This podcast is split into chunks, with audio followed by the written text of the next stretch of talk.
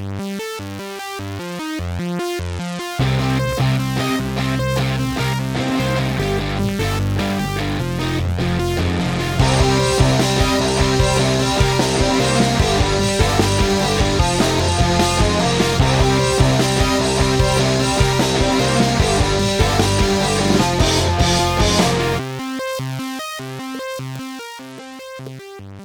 Sebi, was wird denn das hier für eine Scheiße? Ich, ich übe gerade Geräusche machen. Ja? Das ist, ich kann schon den Tropfen hier. Das, das kann ich schon mal. Aha. Und wenn ich noch ein bisschen mehr kann, dann werde ich äh, richtig coole Geräusche machen. Geräuschemacher. Ja. Ah ja, ja, ist ja cool. Und äh, warum willst du das jetzt nun werden? Ja, weil wir haben ja die Folge doch hier gemacht, ja, über Foley Artist. Und das fand ich so krass, dass das jetzt mein neuer äh, Traumberuf ist. Ich übe jetzt fleißig und dann Ah. starte ich durch. Genau. Ja, okay, aber lass uns doch erstmal mit den Profis da mal reden, ja? Beziehungsweise äh, das mal anhören, was wir mal mit den Profis da aufgenommen haben. Wie hießen die nochmal? Genau, das war der, der Wolfi einmal. Diese sind da ja alle ne, im Film-Business, die alle haben schö schöne Namen Wolfi. Und das andere war der Norman. Ähm, der ist ja nämlich dann der, der das Ganze aufnimmt und mischt und so, weil das alles als eine Person machen, haben sie uns auch gleich am Anfang erklärt, das ist äh, sehr kompliziert. Ja, ist auch kompliziert. Genau. Äh, und die Firma vom Norm heißt ja Meloton. Die ist ja ziemlich bekannt. Genau, die ist äh, in München schon seit sehr lange und die hat auf der Wikipedia steht, äh, dass das eine der bekanntesten äh, Geräuschemacher äh, ja, Studios äh, tatsächlich weltweit sind. Ähm, dass wir das in München hatten, wusste ich nicht, aber jetzt weiß ich es auch und wir waren sogar drin. Das war, fand ich sehr cool. Ja. Ähm, da haben wir die Folge aufgenommen, genau. Da habe ich auch einige schöne Bilder gemacht von diesem Studio. Ähm, ja, äh, und Videos haben wir gemacht und so. Und das findet ihr alles dann auf der Webseite, auf unseren, was machen wir hier, Instagram, Pinterest, Ja. so überall, wo es Social Media gibt. Äh, könnt ihr euch das dann auf jeden Fall anschauen. Und äh, dann habt ihr noch so eine visuelle Komponente dazu. Was ich noch empfehlen kann, auf Pinterest habe ich einige schöne Videos äh, zusammengetragen zum Thema Foley. Mhm. Da, wenn ihr nähere Informationen haben wollt, weitere Informationen, könnt ihr euch das gerne anschauen. Genau, da klickt ihr alle in die Links und äh, jetzt erstmal viel Spaß mit der Folge. Viel Spaß.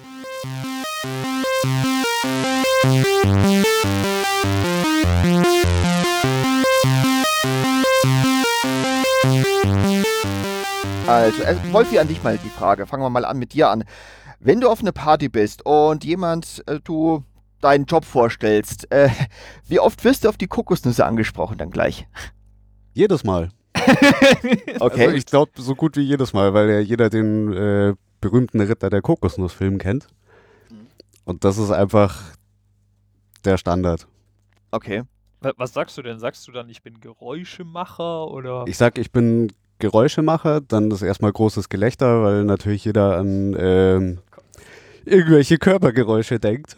So, äh, ich kann auch Geräusche machen. Äh, Mhm. Und dann fange ich mal an zu erklären, äh, was wir hier so machen. Okay.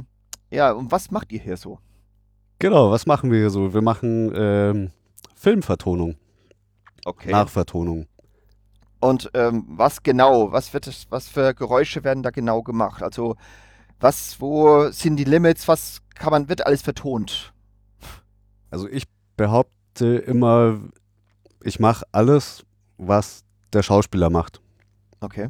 Bei Schritten angefangen, Schritte sind so 60 Prozent der Arbeit, würde ich fast sagen. Also Schritte sind der größte Teil, der größte Anteil der Geräusche. Dann kommen Bewegungsgeräusche, Handschläge, ganz normale Geräusche, Körper drehen, anziehen, ausziehen. Okay.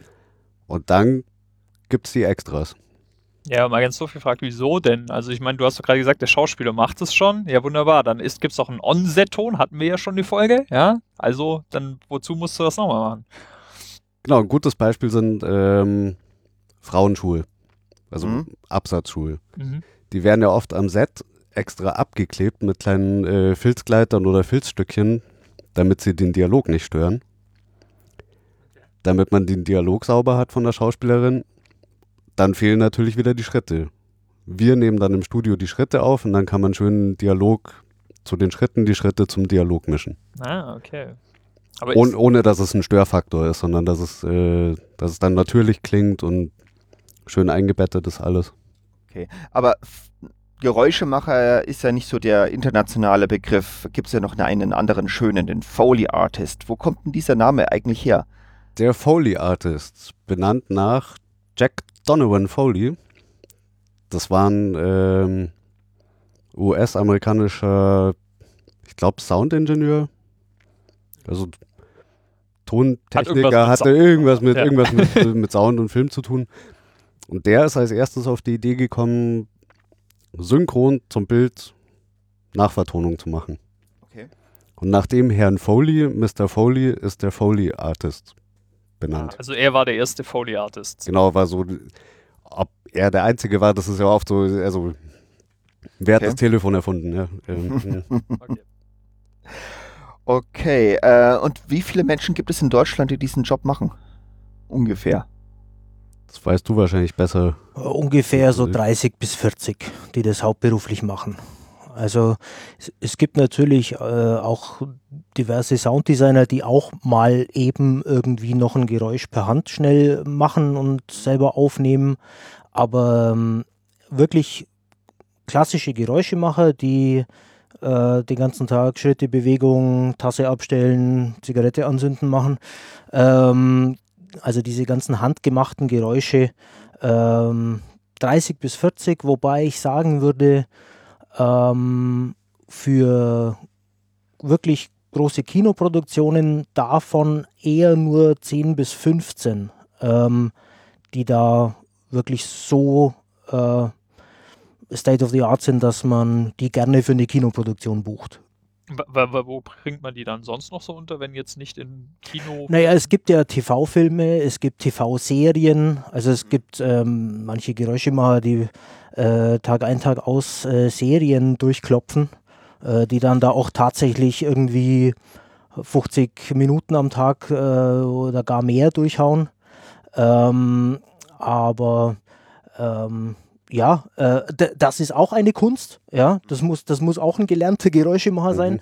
Vielleicht das sogar noch, noch viel mehr, als äh, wenn ich nur 10 Minuten am Tag machen muss. Hm. Ähm, aber eben diese, diese Kunst, genau bildsynchron zu sein, in der Figur zu sein, äh, in, in den Schritten auch eine, eine Haltung zu verkörpern. Also das virtuose Geräusche machen, sage ich mal, ähm, würde ich sagen, also vielleicht 20 ähm, In Deutschland. in Deutschland. Ja. Okay. Äh, wie kann man das lernen? Gibt es eine Ausbildung oder wie bist du dazu gekommen, zu diesem Job? Ich muss dauernd an, an Michael Winslow denken. Dieser Typ aus Police Academy, der immer mit seinem Ah, Mund so Geräusche ja, ja, macht. Vielleicht klar. auch einfach so eine Inselbegabung. Das, das ist ja nochmal, aber so- so hat es bei mir, wo ich dann mal angefangen habe, drüber nachzudenken, warum mir der Job so Spaß macht, das habe ich als Kind schon gemacht. okay. Also diese, äh, ja, wie der Winslow, so Beatbox-Vertonung. Mhm. Oder äh, wie heißen diese zwei verrückten Australier, die auch, äh, der eine macht auf der Bühne pantomimisch was und der andere Ah, hat ja. nur ein Mikro und macht Ja. das nach. Ja, bei mir war das Zufall. Ich war beim, ähm, also erstmal vorne angefangen, Ja. es gibt keine Ausbildung. Also man kann nicht irgendwo hingehen und sagen, ich möchte das lernen oder einen, einen Kurs besuchen. Gibt's nicht. Bei mir, ich habe äh, den Max Bauer mal in einem Workshop gesehen. Also Wahnsinnsgeräuschemacher, der hat halt einfach mal so zwei Stunden gezeigt, hat seine Koffer ausgepackt, seine Utensilien ausgebreitet, ähm, hat gezeigt, was er so macht. Und mich hat das so von der ersten Minute total angesteckt, total infiziert. Und dann habe ich daheim am Schreibtisch mit einem Mikro angefangen, so Schreibtisch-Folies zu machen, äh, habe irgendwelche Kurzfilme vertont. Äh, bin dann bei der Firma, bei der ich angestellt war, als Studioassistent, also eine Kinomischung. Mhm. Also du warst schon im Tonbereich äh, genau, also ich war schon im Tonbereich, aber eher so auf der technischen Seite, also weniger auf der, auf der kreativen, schaffenden Seite, sondern mehr so der Techniker. Und da habe ich dann äh, die Möglichkeit bekommen, habe einen Aufnahmeraum bekommen und habe das dann erstmal so hobbymäßig gemacht. Halt für Kurzfilme, mal für Tragelbier, mal für meistens eher umsonst. und so ist es dann bei mir gewachsen. Dann habe ich kleine ähm, Fernsehserienaufträge gekriegt intern in der Firma. Okay. Dann der erste Kinofilm und irgendwie ist es, hat es funktioniert. Und bist du Ging reingekommen? dann mal weiter, genau. Also größtenteils wirklich autodidaktisch. Dann später eigentlich immer mehr ähm, durch mal ins Studio gehen und Mhm. äh, dem Meister über die Schulter schauen. Okay, und wie lange ist das her? Ich, du hast das auch gerade noch keine Zeiten genannt. Genau, ich habe also mit der Tontechnik habe ich angefangen 2003, wirklich ernsthaft. Okay. Ähm, mit dem Geräuschemachen 2005. Okay. Also da ist es bei mir eben losgegangen mit so am Schreibtisch und dann so, ich glaube 2008, 2009 war dann der erste Kinofilm und ab da ging es eigentlich so richtig los. Das heißt, es war aber dann so dein Glück, dass du halt schon in der Filmtonschiene drin warst, sozusagen. Richtig, Okay. genau. Wenn man da jetzt nicht drin ist, dann hat man wahrscheinlich Hard Times, ähm, da überhaupt seinen Fuß in die Tür zu kriegen. So. Wüsste ich auch nicht, wie das sonst geht. Also ich, ja, also der Faktor Glück war bei mir schon der größte, behaupte ich mal. Zu Norm, mal zu dir. Wie bist du in die ganze Geschichte äh, reingekommen und äh, was machst du eigentlich genau? Ähm, ich äh, mache manchmal auch Geräusche, aber meistens nehme ich die Geräusche auf und betreibe ein Geräuschestudio. Ähm, sitze dann in der Regel auf der anderen Seite der Regiescheibe am Pult und nehme den Geräuschemacher auf. Und ähm, angefangen hat das bei mir so, ähm, ja, ich war, ich war auf der SAE, habe da äh, eine Audio-Engineer-Ausbildung gemacht, also auch die technische Seite. Mhm. Ähm, und ein Kollege von mir hat in einem Geräuschestudio gearbeitet, Okay. ein, ein Kommilitone sozusagen. Der hat dann da aufgehört und dann war da wieder Bedarf und dann, ja, der kannte mich äh, und äh, dann hat er mich halt mal gefragt, dann bin ich dahin. Und ähm, ja, ich habe eigentlich in, äh, vorher in einem anderen Geräuschestudio gearbeitet und bin dann äh, 2000 war das ins Meloton gekommen. Mhm. Also wo wir es ja gerade sitzen. Äh, ja, es war das Meloton, aber nicht da, wo wir jetzt sitzen. Okay, Denn das Meloton war vorher in der Steinsdorfstraße. okay. Ähm, äh, habe ich 2011 umgezogen. Ähm, das war auch der Zeitpunkt, wo ich dann das Studio übernommen habe. Also ich habe das neue Meloton sozusagen hier gebaut Mhm. und äh, im Zuge dessen auch übernommen. Ähm, und davor habe ich im alten Meloton-Studio im Leel gearbeitet mit dem Mel Kutbey als Geräuschemacher. Mhm. Äh, deswegen heißt das Studio auch Meloton, wegen Mel. Mhm. Ähm, und der war ein, ja, kann man sagen, eine Geräuschemacher-Legende, ein, ein alter Großmeister. ähm, und ja, bei dem habe ich angefangen. Äh, und ja, äh, mache eigentlich immer noch das Gleiche, nur dass es halt jetzt mein Studio ist. Okay, und dass ich jetzt halt hauptsächlich den Max und den Wolfi aufnehme statt dem Mel. okay. Aber ist dann, weil du hast jetzt, du hast jetzt gesagt, du nimmst Geräusche auf. Das ist jetzt, sag ich mal, klingt jetzt mal so, ja, hältst du da so ein äh, Aufnahmegerät hin. Äh, wird wahrscheinlich nicht so sein, aber Wolfi hat ja vorhin angesprochen, äh, dass man zum Beispiel, wenn man so Stöckeschuhe aufnimmt, dass man die dann so zum Dialog in lauter, leiser setzt. Ja. Wäre das dann zum Also Beispiel sowas? es sind eigentlich zwei Arbeitsprozesse, die ich äh, zu tun habe. Das eine ist das Aufnehmen der Geräusche, das andere ist das Synchronschneiden der Geräusche. Mhm. Äh, das, was du jetzt meinst gerade, was du angedeutet hast mit dem Leveln von wie, wie laut ist jetzt der Dialog, die Sprache äh, und wie laut sind zum Beispiel die Stöckelschuhe dazu, das wäre nochmal ein eigener Vorgang. Das wäre dann die Mischung. Okay, Mhm. genau. Das Ähm, heißt, die Folge hatten wir dann schon, das war dann der Tonmischmeister. Foley-Mischungen, also es gibt eigentlich sogar dann noch äh, in großen äh, Kinoproduktionen gibt es erstmal einen Foley-Premix und Mhm. dann gibt es erst die Hauptmischung. Manchmal, ganz selten mache ich auch Foley-Premixe, das ist aber schon eigentlich lange nicht mehr. Ähm, jetzt nehme ich eigentlich fast nur noch auf und schneide. Ähm, der Geräuschemacher, der ist zwar ja bildsynchron und jeder Laie würde sagen, ja, das ist synchron. Mhm. Äh, wenn man es genau anguckt, äh, ist das aber noch nicht perfekt synchron. Also wir reden da von wenigen Frames oder manchmal halben oder Viertelframes, die ich das dann noch gerade rücke. Ähm, und ähm, besonders aufwendig wird diese Schnittarbeit dann, wenn man Geräusche macht, die im Originalton auch erhalten bleiben, also die im Mhm. Originalton drin sind, die aber nochmal aufgehübscht werden. Äh, weil dann musst du es ganz perfekt auf den O-Ton schneiden. Äh, denn sonst wird's ja, würden die Frauenschnitte ja nicht tak, tak, tak, tak, tak machen, sondern Mhm. tak, karak, tarak, tarak, tarak, tarak, tarak, tarak. Oh, kla Ähm. klappern, wie wir immer so schön sagen. Genau. Also ähm, da wird es richtig mühsam. Das, das Geräuscheschneiden ist schon ist eine sehr akribische, sehr penible Arbeit, die sehr viel Geduld erfordert. Ähm, mehr Spaß macht eigentlich das Geräusche aufnehmen, weil es geht ein bisschen schneller. Da sieht man auch am Abend, äh, ah, schau, jetzt haben wir wieder eine halbe Stunde Film gemacht. Die kann ich mir dann anschauen. Und es schaut eigentlich schon so ziemlich synchron aus und klingt irgendwie glaubhaft. Aber es ist eben noch nicht perfekt synchron. Und das ist dann eben nochmal ein eigener Arbeitsschritt. Also das heißt, ihr guckt euch dann praktisch zusammen auf dem Bildschirm hier, auf dem Fernseher, den Film an und macht live zu der Szene direkt die Geräusche, so sofern es geht, wenn sie nicht gerade parallel sind richtig. sozusagen. Ähm, also der Vorgang ist tatsächlich der, wir schauen uns eine Szene an, gemeinsam. Äh, ich hocke in der Regie, der Wolfi hockt im Aufnahmeraum. Ähm, und äh, dann sagen wir, okay, jetzt machen wir den Typ, äh, der von links kommt. Dann läuft den der Wolfi und ähm, dann äh, machen wir vielleicht bei Kino machen wir einen separaten Bewegungsdurchgang, machen wir die, die Bewegungsabläufe separat von den Schritten. Bei TV macht man das eher gemeinsam in einem Durchgang, weil man nicht die Zeit hat für einen weiteren Durchgang.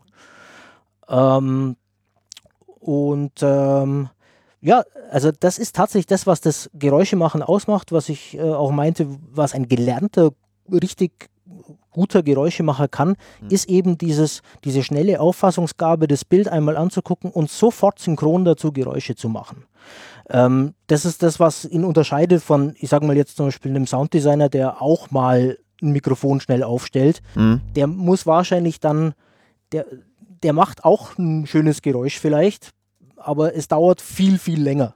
Äh, wenn man sich vorstellt, ähm, also ein Geräuschemacher kann, ich, ich beschreibe mal eine Szene. Nehmen wir einen Typen, der steigt aus einem LKW aus, über einen Metalltritt, hüpft auf die Straße, läuft über ein Kiesbett, dann durch die Wiese, dann in einen Hauseingang, der ist gefliest, dann eine Holztreppe hoch und oben im Dachboden weiter. Mhm. Das macht ein richtig guter, gelernter Geräuschemacher, wenn es sein muss, in einem Go. Okay. Würden wir für Kino nicht so machen, weil wir sagen, ah, die Holztreppe bauen wir nochmal extra auf, damit die ga- ganz schön klingt und vielleicht machen wir sogar noch einen Holzknarzen extra dazu.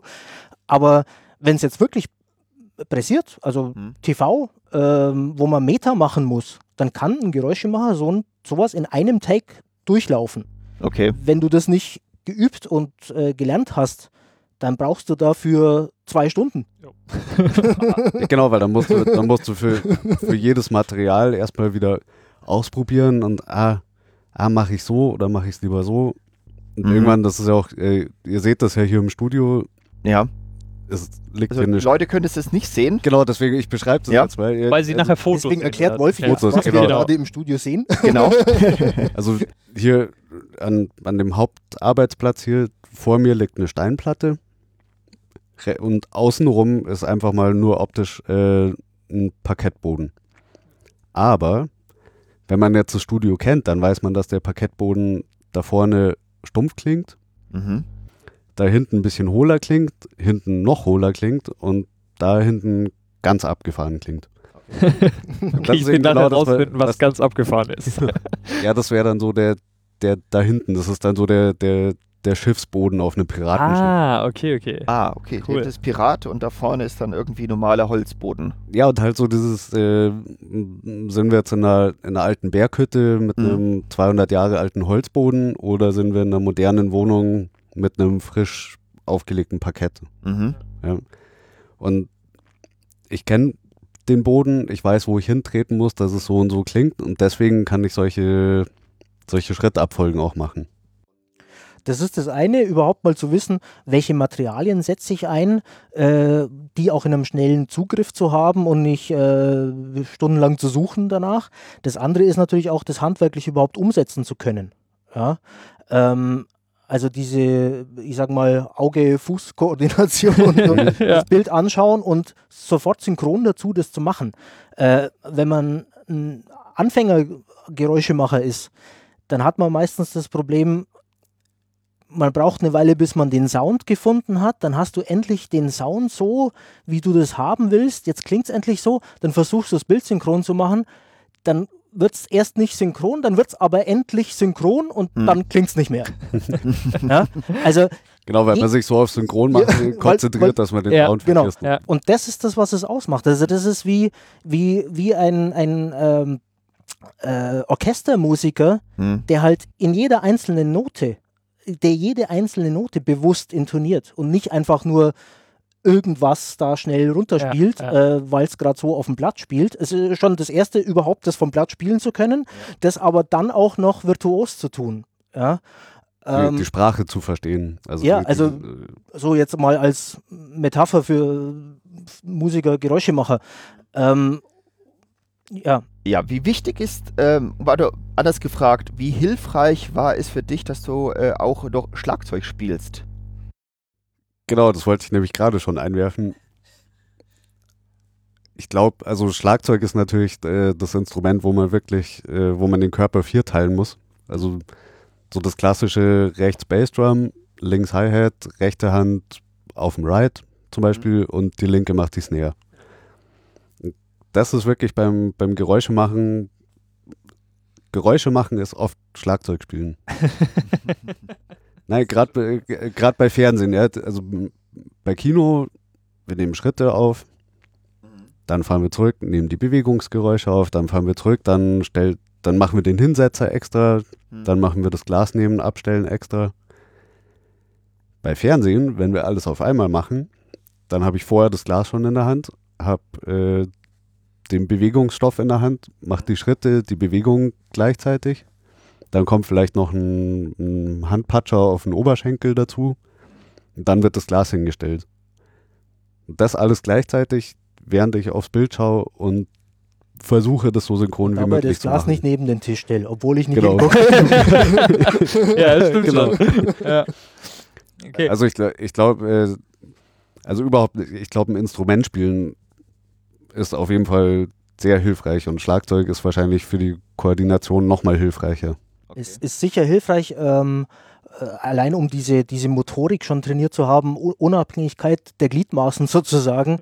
Ähm, äh, ein, einem Trugschluss darf man nicht aufliegen. Ähm, es ist, also Menschen, die wir im Bild imitieren, Schauspieler, die laufen, sind halt kein, nicht unbedingt ein gerader Takt.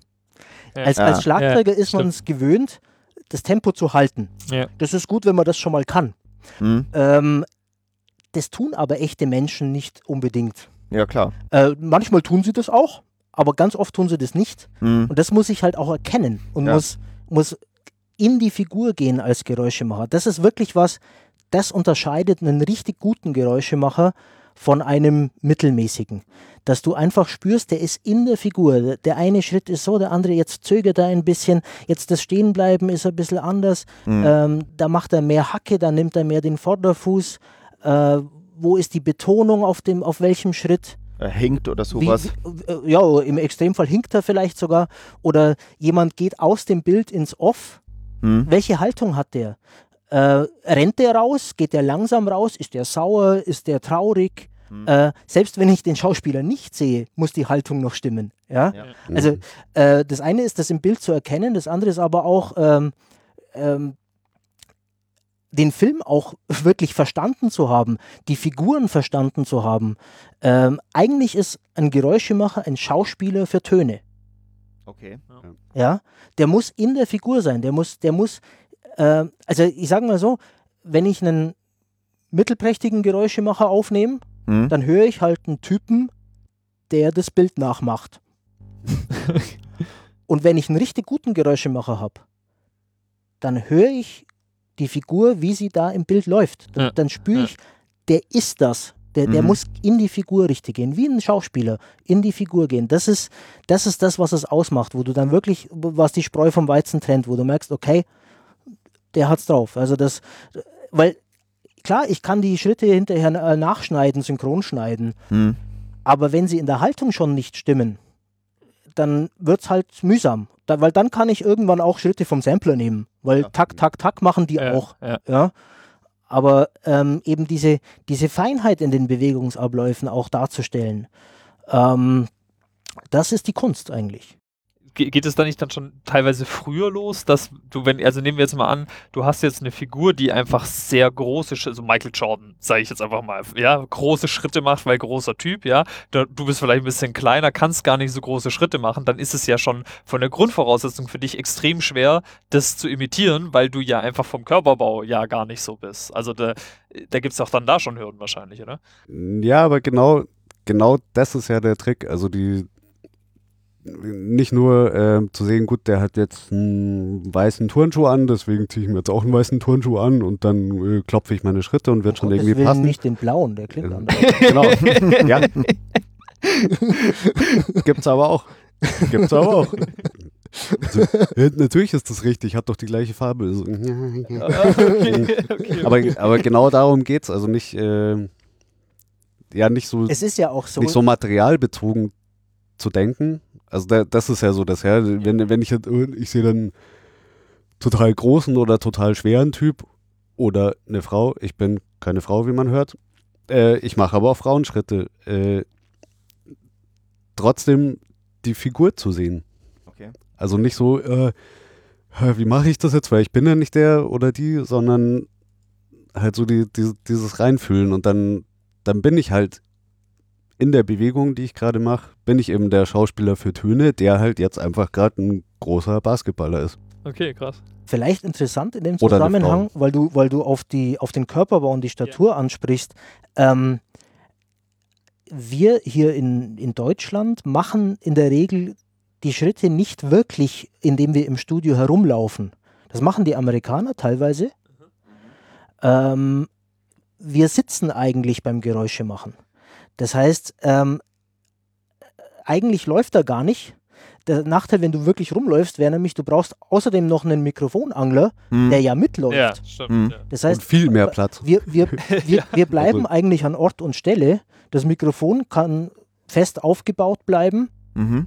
und äh, eigentlich imitiert der Geräuschemacher im Sitzen die Bewegungsabläufe äh, der Schritte. Das, das ist tatsächlich was, was man auch wirklich lang üben muss, damit es nicht klingt wie ein Typ, der da sitzt und auf den Boden haut, ja, sondern wie wenn der wirklich laufen würde. Ja. Und das ist, also wenn du dieses Handwerk mal wirklich intus hast, wenn du das beherrschst, dann kannst du auch äh, Michael Jordan laufen Ja, oder klar, ein ja. kleines Mädchen. Hm. Ähm, weil es ist ja motorisch sowieso ein ganz anderer Vorgang als das, was äh, im Bild eigentlich passiert. Ja? Hm. Also das, äh, das ist so eine Methode, die ist hierzulande sehr üblich, weil man dadurch halt einfach sehr effektiv ist, weil man nicht so wirklich so weit rumläuft. Man kann sehr schnell alles an Ort und Stelle herstellen. Hm. Ähm, es gibt noch was dazwischen. Die Franzosen zum Beispiel, äh, wurde mir mal gesagt, arbeiten hauptsächlich im Stehen. Ich stehe auch manchmal. Ja, Wolfi macht das auch manchmal. Okay. Max macht das zum Beispiel gar nicht. Da hat auch jeder so seinen eigenen Stil. Mhm. Ja? Macht das bei Ähm, Frauenschritten gern, weil äh, da sind wir wieder bei dem in der Figur, weil ich irgendwie das Gefühl habe, wenn ich, also ich habe äh, äh, Frauenschuhe hochhacke, also ich kann mit Absätzen besser gehen als meine Frau. So, wir haben das mal ausprobiert, das ist Ja. wirklich so. Und, äh, also wenn ich, was sind das, 8 Zentimeter Absätze am Fuß habe, Mhm. das kann ich irgendwie nicht im Sitzen machen, dann muss ich mich hinstellen und dann habe ich auf einmal wirklich durch die Schuhe eine ganz andere Körperhaltung und Aber- kann viel besser in der Figur drin sein. Die Schuhe musst du dann, dann selber kaufen, oder? Genau. Oder Schauen Gesch- sich dann ge- die geschenkt bekommen Schuhverkäufer äh, äh, seltsam an, wenn du Also- sagst, ich hätte gerne ja, jetzt nur die du ja High für die Heels Frau in kaufen oder sowas, 46. also, also die meisten habe ich äh, geschenkt bekommen. Ja. Ich habe eine Freundin, die ist äh, sehr groß, die hat meine Schuhgröße. Ah, sehr gut. Das, das sind auch meine Lieblingsschuhe und äh, die anderen sind, ich kann ja mal einen holen, auch wenn nur ihr das sehen könnt. Ja. Die Schuhe zum Beispiel sind mir eigentlich zu klein, die schneide ich dann vorne auf, Okay. damit meine Zehen nicht zum Bluten anfangen bei 1000 Schritten am Tag. Also wir werden sie nochmal fotografieren, damit man sie sehen Auf kann. jeden Fall, Genau. ja. Die sehen super aus. Und dann klebe ich es wieder zusammen. Und dann, und dann passen die Schuhe. Ja, Ja. ist halt scheißegal, wie die aussehen. Hauptsache, sie klingen geil. Ist gut, Genau. wenn man als Ja. Geräuschemacher kleine Füße hat. Dann gibt es auch Da gibt's passende das Frauen. genau, ja, dann- das stimmt. ja. Okay, nicht schlecht. Der, genau, die hier zum Beispiel, die passen mir. Das ist Schuhgröße, weil ich habe eben auch nicht so große Füße, ich glaube 42, Ja, das 41. geht auch. Das ist ja noch normal. Ähm, wie bereitet ihr euch eigentlich irgendwie mal auf eine Szene vor? Ich meine, du wirst das nicht gerade irgendwie mal so schnell was anschauen und dann gleich sofort alles griffbereit haben. Wie lange brauchst du, dich Warte vorzubereiten? Ich gerade sagen, er sagt dir jetzt gleich so ciao. Genau, also es ist fast schon so. Also die, das Studio hier ist auch so konzipiert, dass alles wirklich, also Ergonomie, ich bin auch so ein Ergonomie äh, äh, alles, was ich so brauche, so Alltagsgegenstände wie Zeitungen, Papier, Handy, Besteck, Geschirr, Gläser, Mhm. was haben wir hier noch? Be Becher und alles Mögliche, das ist alles in Griffweite. Mhm. Also so die Standards. Okay. Äh, Schuhe sind natürlich auch in Griffweite, weil ich muss ja schnell umschalten können. Mhm. Hauptdarsteller Herrenschuh, Hauptdarstellerin Frauenschuh. Äh, und ja, genau zum Thema Vorbereitung. Ähm, ich schaue mir schon gern den Film vorher einmal an, Okay. damit ich auch weiß, was hat der Film für eine Stimmung. Mhm. Allein das schon mal, um was geht. Kommt vielleicht in so bei Minute 10, in, äh, in 10 Minuten ist irgendwie eine Szene auf einem Spezialboden, der kommt bei Minute 90 nochmal. Manchmal ist das gar nicht möglich. Also manchmal, Ja, manchmal man- kommen Aufträge so knapp rein und das Bild wurde äh, über Nacht noch schnell äh, runtergeladen und in der Früh Mhm. müssen wir halt direkt rein in den Film. Äh, das ist schade, muss aber manchmal sein. Und auch dann muss es gehen. Mhm. Deswegen haben wir eigentlich wirklich alles, was man brauchen könnte, vom Fahrrad bis zur Kaffeebohne, haben wir im Studio. Ja, nein, Ja. das ist wirklich so. Also ähm, es, es ist alles da und es ist in einem relativ schnellen Zugriff. Okay. Ähm, aber natürlich ist es sehr sinnvoll und äh, wertvoll, den Film einmal vorher ganz zu sehen. Wir versuchen das immer zu tun, selbstverständlich. Äh, genau damit eben sowas überhaupt erst möglich wird, was ich äh, auch vorher gemeint habe. Äh, ich muss ja den Film auch mal komplett verstanden haben und äh, die Figuren richtig auffassen. Äh, ich kann euch ein Beispiel sagen. Ähm, wir haben auch schon mal weil es nicht äh, zeitlich einfach nicht möglich war, vorher zu gucken. Das war schon lange her, das war noch mit Mel im alten Studio. Äh, zwei, drei, vier Szenen lang eine Frau gelaufen, halt Mhm. mit Frauenschuhen. Ja, und dann haben wir halt in der fünften Szene gesehen, die ist barfuß. Äh, dann machen wir es halt Ja. nochmal. Ja? Also allein dafür ist es das schon wert, Okay, Okay. ähm, dass du halt äh, solche groben Fehler nicht machst. Auch Mhm. Ja. um die ganzen Locations mal kennenzulernen. Wenn du einen Film einmal ganz gesehen hast und als Geräuschemacher einen Film aufmerksam angeschaut hast, dann weißt du, ah, in der Küche ist immer da gefliest, dann im äh, Wohnzimmer liegt immer Teppich, aber nur um den Tisch herum.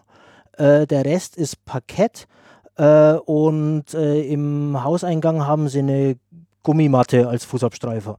Ähm, d- also das vorher alles mal erkannt zu haben, ist natürlich extrem hilfreich, damit du dann Szene für Szene effektiv arbeiten kannst und nicht jedes Mal neu überlegen, äh, wo sind wir denn jetzt? Ach, in diesem Polizeikommissariat.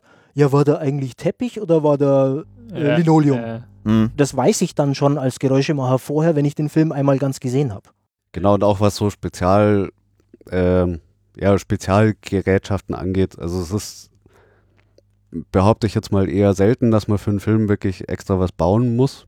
Mhm. Also, äh, oh, was hatte ich mal so eine, eine Lottomaschine? Wo, äh, so ein äh, älteres, altes Ehepaar haben äh, irgendwie einmal in der Woche Lotto gespielt Mhm. und haben sich auf dem Küchentisch sowas gebaut, wo jeder abwechselnd mal in so einen Schlauch reingeblasen hat. Okay. Durch dieses Blasen wurde ein so eine Art Glücksrad angetrieben, das dann bei einer Zahl stehen geblieben ist. Und so Mhm. haben sie ihre Lottozahlen ermittelt, die sie ankreuzen. Okay. Okay. So, dann habe ich mir den, den Film angeschaut, dann kam die Szene und dann äh, sitze ich so als Geräuschemacher da und denke mir, oh fuck. Ah, Und da musste ich mir tatsächlich einfach was bauen, wie das Ja. klingen kann, weil der O-Ton hat einfach langweilig geklungen und das sollte schon so. Bisschen mystisch lustig so. sein. Ah, okay, ja. Und das ist halt dann die andere Vorbereitung, dass man ab und zu schon mal was Spezielles bauen muss. Wirklich. Also es ist Aber so, es gibt das Standardprogramm, was man in jedem Film braucht. Wir brauchen immer Schritte, immer Bewegungen, immer irgendwelche Tassen abstellen, irgendwelche äh, Zündhölzer, äh, Zigarettenschachteln. Das braucht man immer wieder ständig. Da müssen wir nicht groß nachdenken, das haben wir Ja. ganz schnell im Zugriff. Mhm. Türen Aber- auch, ne? Türen sind ein spezielles Thema. Äh, Okay. äh, manche Geräuschemacher machen das gar nicht mehr. Das war früher mal üblicher. Wir haben noch sehr viele verschiedene Türen im Studio eingebaut.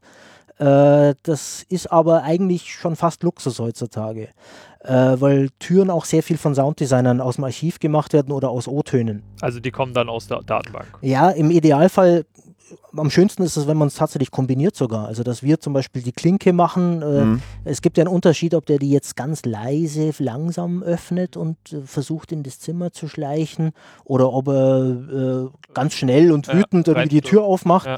Das ist ein unterschiedlicher Vorgang. Vielleicht finde ich das so im Archiv gar nicht. Das Mhm. kann natürlich schon vom Geräuschemacher auch helfen.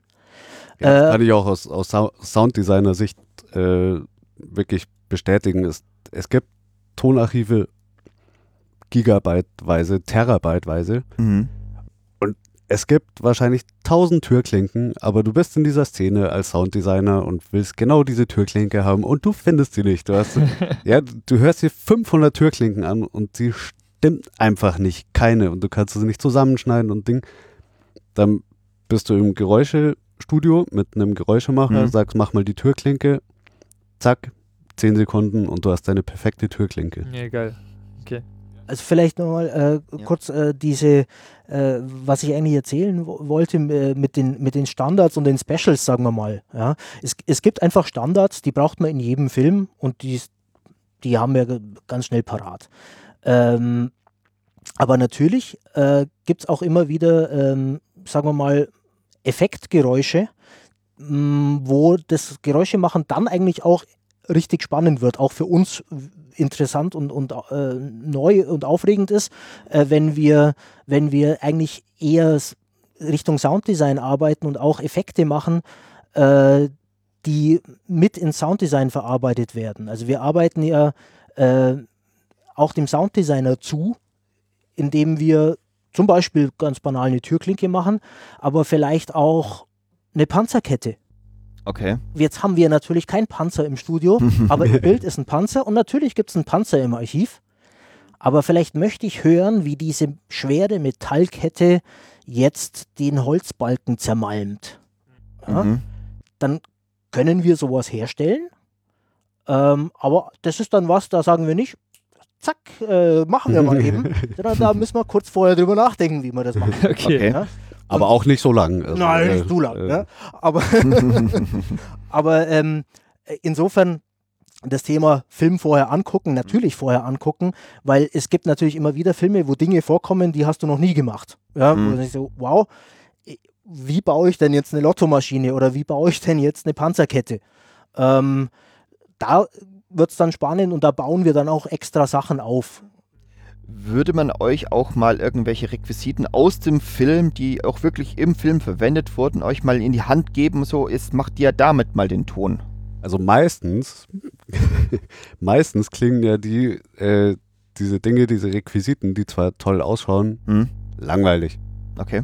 Also irgendwie, Äh, es geil. Manchmal. Also es ist manchmal, unterschiedlich. ja klar, aber, es gibt Dinge, manchmal die klingen im so. Original wunderbar. Hm?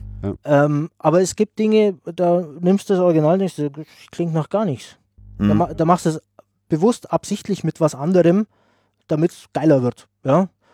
Ähm, Zum Beispiel siehst ist- du im, im, im Bild siehst du ein poliertes Silberschwert äh, bei einem Schwertkampf. Ja. Hm? Äh, und hier in der Ecke steht halt eine rostige Eisenstange und die klingt einfach viel mehr nach poliertem Silberschwert als das rechte Silberschwert. Ne? Ja, das geht mir teilweise Also- fast schon auf den Keks, wenn, wenn jemand irgendwie so eine Schere oder sowas in der Hand hat und wirklich dann jede kleinste Bewegung damit schon so klingt, als würde jetzt einer so ein ellenlanges Schwert irgendwo aus einer Scheide rausnehmen und denkt, so klingt doch keine Schere. Ja, genau. ja, also man muss, man muss ein bisschen ähm, aufpassen, es gibt, es ist die, die alte Geräuschemacherschule, Mhm. ist tatsächlich alles irgendwie imitieren zu können. Und diese klassische Geräuschemacherschule gelernt zu haben, ist sehr wertvoll, weil Mhm. dann kann dir ja schon mal nichts passieren. Da kann kommen, was will in dem Film, du kriegst immer irgendwie imitiert. Aber es ist halt ein Unterschied, habe ich jetzt äh, in dieser Woche äh, acht Folgen von dieser Fernsehserie zu vertonen oder habe ich in dieser Woche einen halben Kinofilm? Mhm. weil ich habe nämlich nächste Woche nochmal Zeit für denselben Kinofilm. Ja. Ja. Äh, das ist eine andere, eine andere Herangehensweise. Da, da baust du teilweise auch ein Geräusch mit aus, aus vier, fünf verschiedenen Dingen und vielleicht ist sogar eins davon das Originalrequisit, Okay. Ja. wenn man es überhaupt kriegen kann. Also es ist tatsächlich schon auch so, dass es äh, bei uns eher schwierig ist, an die Sachen vom Set dran zu kommen. Also Mhm. es Ja, denkt der eigentlich am schon Set so keiner ist. dran, äh, dies, dass man die Sachen danach auch bitte noch ins Geräuschestudio schicken könnte, Mhm. äh, weil die müssen ja die Geräusche dann machen. Das, so, so denken die Leute am Set meistens nicht. Nö, die, für die Ja. ist der Film fertig. Also das, das ist tatsächlich auch Ja, ein Unterschied. ja, in- oft ist ja der Dreh, dann, dann kommt der Schnitt, da, da, da, da, da und oft ist, fangen wir, also ich, ich, ich sag mal so, für uns an Originalrequisiten zu kommen, ist extrem mühsam. Okay. Also das ist, ist ein relativ langer Kommunikationsweg, bis das dann wirklich hierher kommt, das Zeug. Mhm. Äh, da müssen wir eigentlich schon wieder fast durch sein durch so einen Film, bis es eigentlich, bis wir dann endlich das Material hätten. Deswegen kommt es sehr selten vor. Es, es gibt so Spezialfälle, wo man tatsächlich mal, was weiß ich, ein Kettenhemd direkt vom Set äh, bekommt. Aber ähm, es ist eher seltener bei uns. Äh, Okay. Die Amis machen da sehr viel, äh, soweit ich, äh, ich habe nicht in Amerika gearbeitet, aber man kriegt ja so ein bisschen was mit, wie die so anders arbeiten. Die haben, die, die arbeiten ja auch an einem Kinofilm unter Umständen sechs Wochen mit drei Geräusche machen, wo wir in zwei Wochen mit einem durchkommen müssen. Das Okay. ist was ganz anderes. Also da kann ich auch Hm. mal das Originalrequisit anfordern. Ach, das kommt erst nächste Woche, kein Problem, weil da sind wir immer noch an dem Film.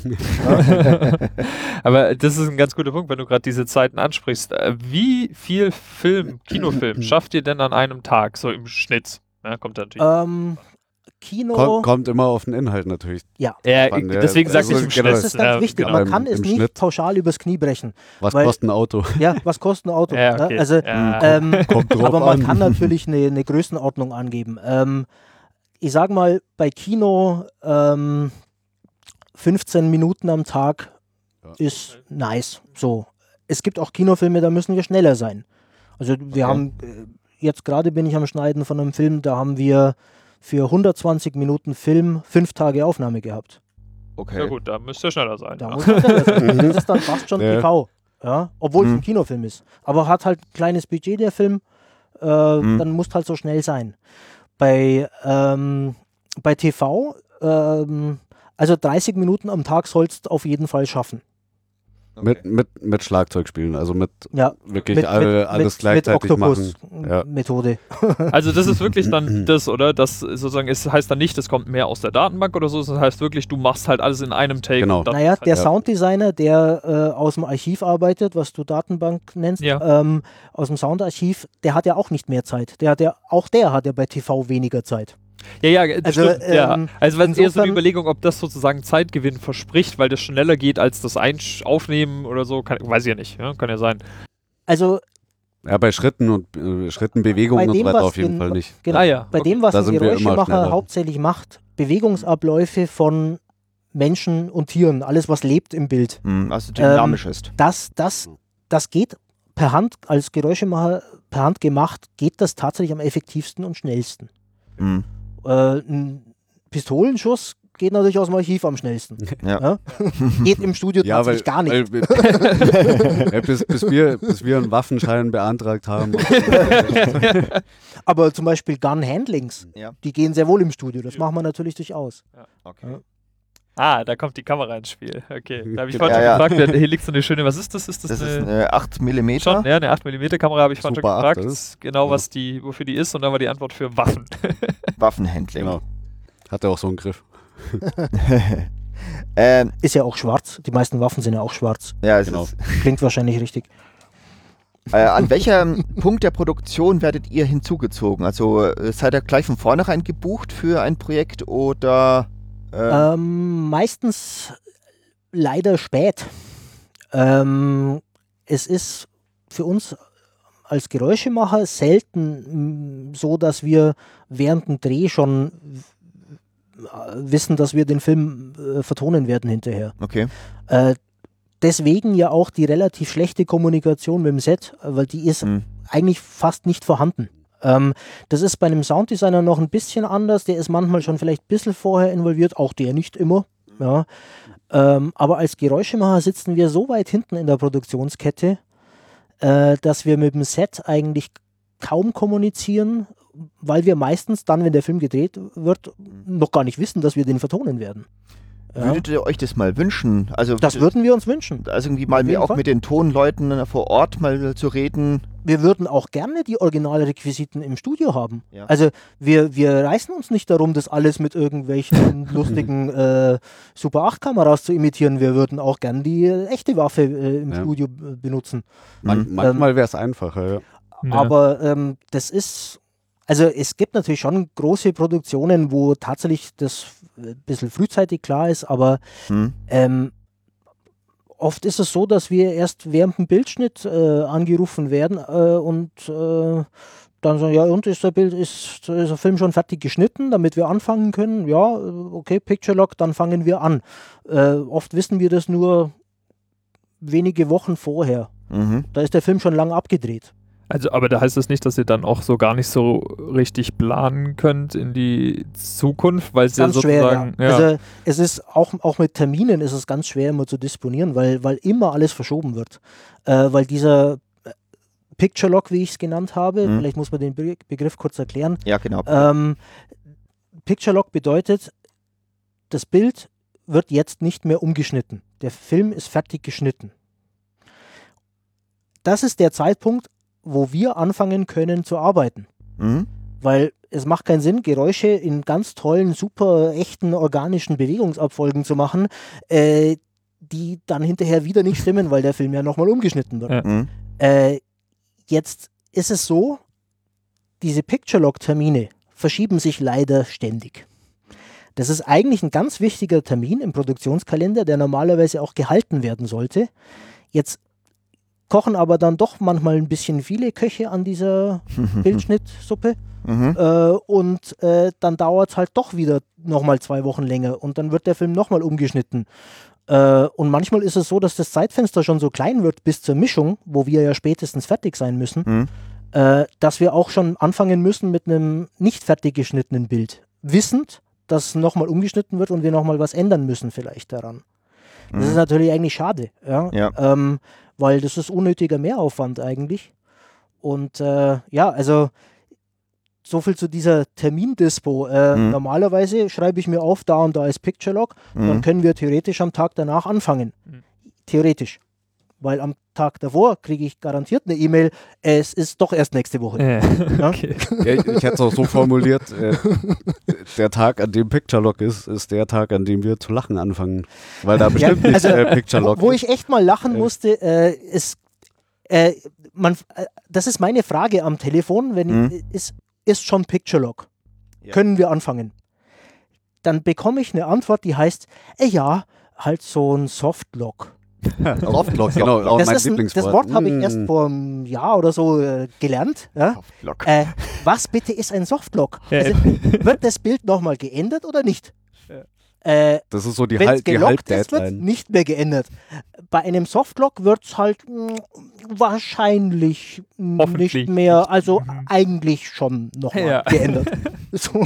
Das ist so Version Final, Final, Final, Final, Genau, Final. ja. Ja, ja. Genau, Final Mix 2. genau. Ja. Ja, und das Zeitfenster ist natürlich immer dann das bis zur Mischung. Wir müssen natürlich bis zur Mischung auf jeden Fall fertig werden. Ja, und Und die, Und was- die Mischung äh, mal einge weil ich habe ja lange in der Mischung gearbeitet Mhm. und es gibt ja vom, vom Milan Boas das Zitat, also vom äh, legendären Mischtonmeister, der gesagt hat, den letzten beißen die Hunde. Ja. Also das ist ja so ein allgemeiner Begriff, aber das stimmt einfach. Der Ton kann erst anfangen, wenn das Bild fertig ist. Ja. Das ist ja wie auf einer Baustelle. Mhm. Ja, erst muss die Fußbodenheizung verlegt werden, dass man danach äh, die Fliesen drauflegen kann. Hm. Wenn jetzt der Dreh länger dauert, weil nochmal nachgedreht werden muss, wenn der Schnitt länger dauert, weil nochmal umgeschnitten wird und nochmal umgeschnitten wird. Wir können erst viel später anfangen dadurch. Die Mischung kann erst viel später anfangen, Hm. aber der Kinostart steht. Ja. Ja. Oder der Film soll auf dem Festival Oder was laufen Beispiel- oder es gibt Was Pressetermine. auch oft vergessen wird, also- wir haben es vorher beschrieben, es sind eigentlich die Geräuschemacherei, das sind eigentlich zwei Vorgänge. Das eine ist die Geräuschaufnahme, das Mhm. andere ist der Geräuschschnitt, der Synchronschnitt. Und äh, wenn es heißt, ja, ihr habt doch eh nur fünf Tage Aufnahme, äh, ist doch kein Problem bis zur Mischung. Ja, ja, aber das heißt ja trotzdem noch sieben, acht Tage schneiden. Ja. Das muss ja auch noch passieren. Also äh, allein, allein das äh, ähm, wahrzunehmen, dass, dass äh, fünf Tage Aufnahme nicht bedeutet, wir können in fünf Tagen mischen, Hm. sondern wir können in Ja. zwei Wochen mischen. Ja? Aber auch nur, wenn wir schon parallel angefangen haben zu schneiden. Aber wenn die Filme, Filmeleute so einen Druck haben, wie du es gerade gesagt hast, Wolfi, dass man so, da auf dem Festival muss das laufen oder da kommt DVD raus und sowas, hätten die dann nicht einen viel größeren Benefit davon, wenn sie euch viel früher ins Boot holen und nicht erst so zwei Wochen vorher anrufen, dass, sie, da, dass das alles schon mal so ein bisschen geklärt ist, Kein, eigentlich? kein Kommentar. Okay. Ja, es Nein, ist klar. ja auch Nein, nicht es so, ist- dass es wir ist- immer nur zwei Wochen vorher Nein, nein, nein. werden. Aber Das ist nicht immer so und, und das ist ja auch alles nachvollziehbar. Also ich jetzt persönlich auch, wenn es dann natürlich manchmal nervt, weil es äh, unnötig stressiger wird, aber ich habe ja Verständnis dafür, weil mhm. alle Beteiligten wollen ja, dass der Film gut wird. Ja. Und bloß jetzt zu sagen, nein, wir schneiden jetzt nicht noch zwei Tage, weil die, äh, die Tonleute müssen anfangen, da habe ich ja Verständnis dafür. Ja, klar, ja. Ja, also es, es will ja jeder, dass es gut wird. Wir haben halt das Problem einfach, dass wir ganz am Ende der Kette sitzen und äh, das Zeitfenster immer kleiner wird. ja. Das, das ist halt so. Hm. Wenn ihr irgendwie so Aber- Wünsche hättet an euren quasi Auftraggebern, was würdet ihr euch von denen wünschen? Was äh, hättet ihr, oder anders gefragt, was hättet ihr irgendwelche Ratschläge, wie ihr am besten, wie sie am besten mit euch kommunizieren?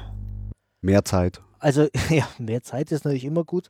Weil Ähm, es besser wird, nicht weil, nicht ja. weil wir langsam sind. sondern- Naja, also einfach, äh, das betrifft die gesamte Tonpost, n- nicht nur uns als Geräuschemacher, dass einfach, dass man einfach das, was wir gerade beschrieben haben mit dem Picture Log und der Mischung und der Veröffentlichungstermin, äh, dass man das halt von vornherein auf dem Schirm hat und halt äh, mit entsprechend Reserve vielleicht plant.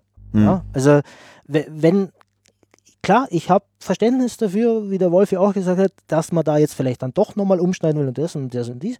Aber äh, wenn man jetzt halt von vornherein den Zeitplan so strickt, Hm. dass es eh schon knapp ist, dann wird's beißen halt den letzten die Hunde. wenn man jetzt Zeitpläne so aufstellt, dass es gut reicht mit Reserve, dann Hm. ist auch noch Luft. Ja? Also, dass man einfach die gesamte Tonpost in, im, im gesamten, äh, in der Produktionsplanung halt nicht äh, vergisst. Ähm, äh, es ist ja, also im Extremfall kommt es mir manchmal vor, als würden manche glauben, also das ist jetzt, ich übertreibe, ja, aber als würden manche glauben, wenn der Film geschnitten ist, wenn wir im Schneideraum fertig sind, dann müssen wir ihn dann nur noch mischen und dann ist er fertig. Nein, Ja. dann müssen wir ihn erst vertonen Ja. und Hm. dann können wir ihn mischen. Und, Hm. zwar, und zwar von vorne bis hinten. Ja, Also und, nicht und, hier die, ein bisschen aufhübschen und da ein bisschen und, aufhübschen. und die Vertonung äh, ist, klar, kann es für ein, eine Fernsehserie auch relativ schnell gehen, aber äh, ist schon angefangen bei einem Fernsehfilm oder nehmen wir auch gleich mal einen Kinofilm, dann dauert diese Vertonung unter Umständen zwei, drei Monate. Hm. Ja, und äh, nicht einfach nur mal, äh, ja, jetzt haben wir noch drei Wochen Zeit bis zur Mischung. Das geht nicht für einen Kinofilm. Ja? Ähm, man kann das über in gewisser Weise etwas kompensieren, indem man dann mit noch mehr Leuten gleichzeitig an dem Projekt arbeitet, aber Mhm. das ist der Sache auch nicht zuträglich.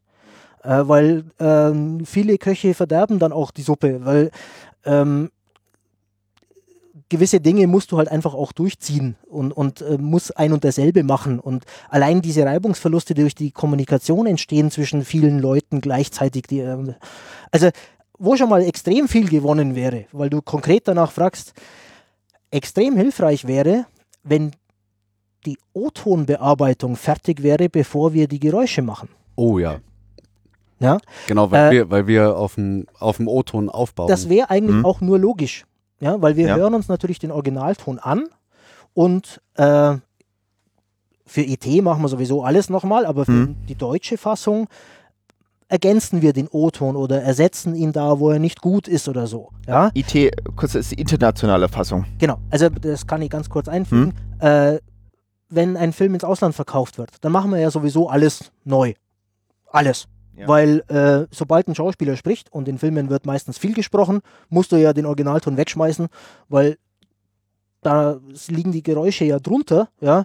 Also äh, schmeißt du die Geräusche mit weg. Äh, also musst du alles nochmal machen. Mhm. Das ist bei IT oder wie die Amis sagen, beim ME, Music and Effects. Ähm, bei der deutschen Fassung wird natürlich vom O-Ton erstmal ausgegangen und teilweise sind ja O-Tonstellen gut brauchbar. Also nicht nur der Dialog, Ja. sondern manchmal hört man ja auch Geräusche im O-Ton die schön sind. gut. Ja. Ja. Und sogar schön genug. Ja. Äh, dann muss ich das nicht im Studio nochmal machen. Mhm. Wenn das entschieden wäre, bevor wir anfangen, wenn also der O-Ton-Bearbeiter seine Arbeit schon fertig hat Ja. und auch seinen, der, vielleicht muss ich dazu erklären, der O-Ton-Bearbeiter äh, hat natürlich einmal das äh, Augenmerk auf dem Dialog, macht Ja. den Dialog sauber, der macht aber nicht nur das, der O-Ton-Bearbeiter wird auch im O-Ton enthaltene Geräuscheffekte separieren, auf extra Spuren legen, Mhm. damit man die zum Beispiel dann auch für die IT-Fassung verwenden kann oder eben auch für die Hauptmischung separat in der Hand hat. Mhm.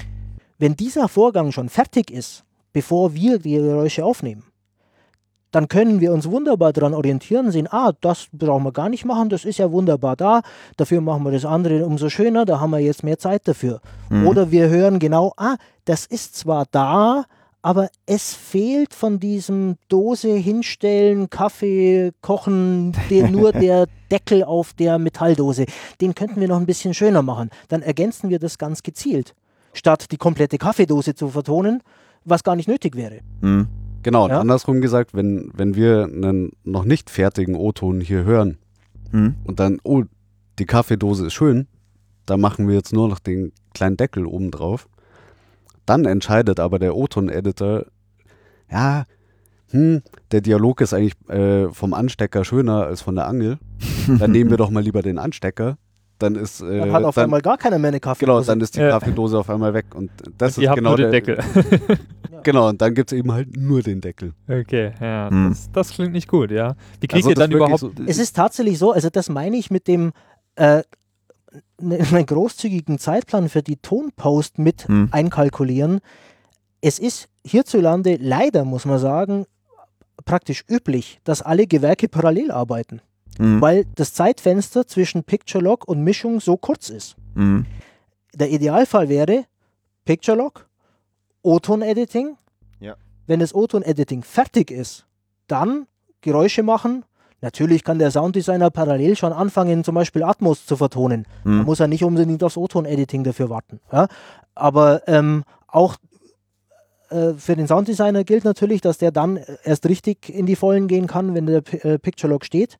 Ja? Also erstmal Picture Log frühzeitig einplanen Mhm. und dann wäre, also das Sahnehäubchen obendrauf, was wir in Deutschland fast nie haben, wäre halt wirklich auch die einzelnen Gewerke nicht alle parallel arbeiten zu lassen, sondern zu sagen, ja, jetzt machen wir erstmal O-Ton-Schnitt und dann fangen wir mit dem Rest an und ergänzen nur das, was im O-Ton nicht gut ist. Mhm. Wäre eigentlich effektiv.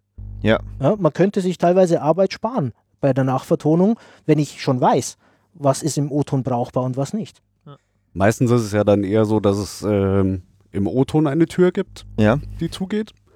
Dann legt der Sounddesigner noch eine Tür an, die zugeht. Und dann macht der Geräuschemacher nochmal eine Tür, äh, die Wunderschön. zugeht. Und dann hast du drei Türen. Und dann Statt hast du in der einer Tür. Mischung drei Türen. Und weil wir alle Oder- parallel arbeiten mussten, liegen die nicht mal synchron aufeinander. genau.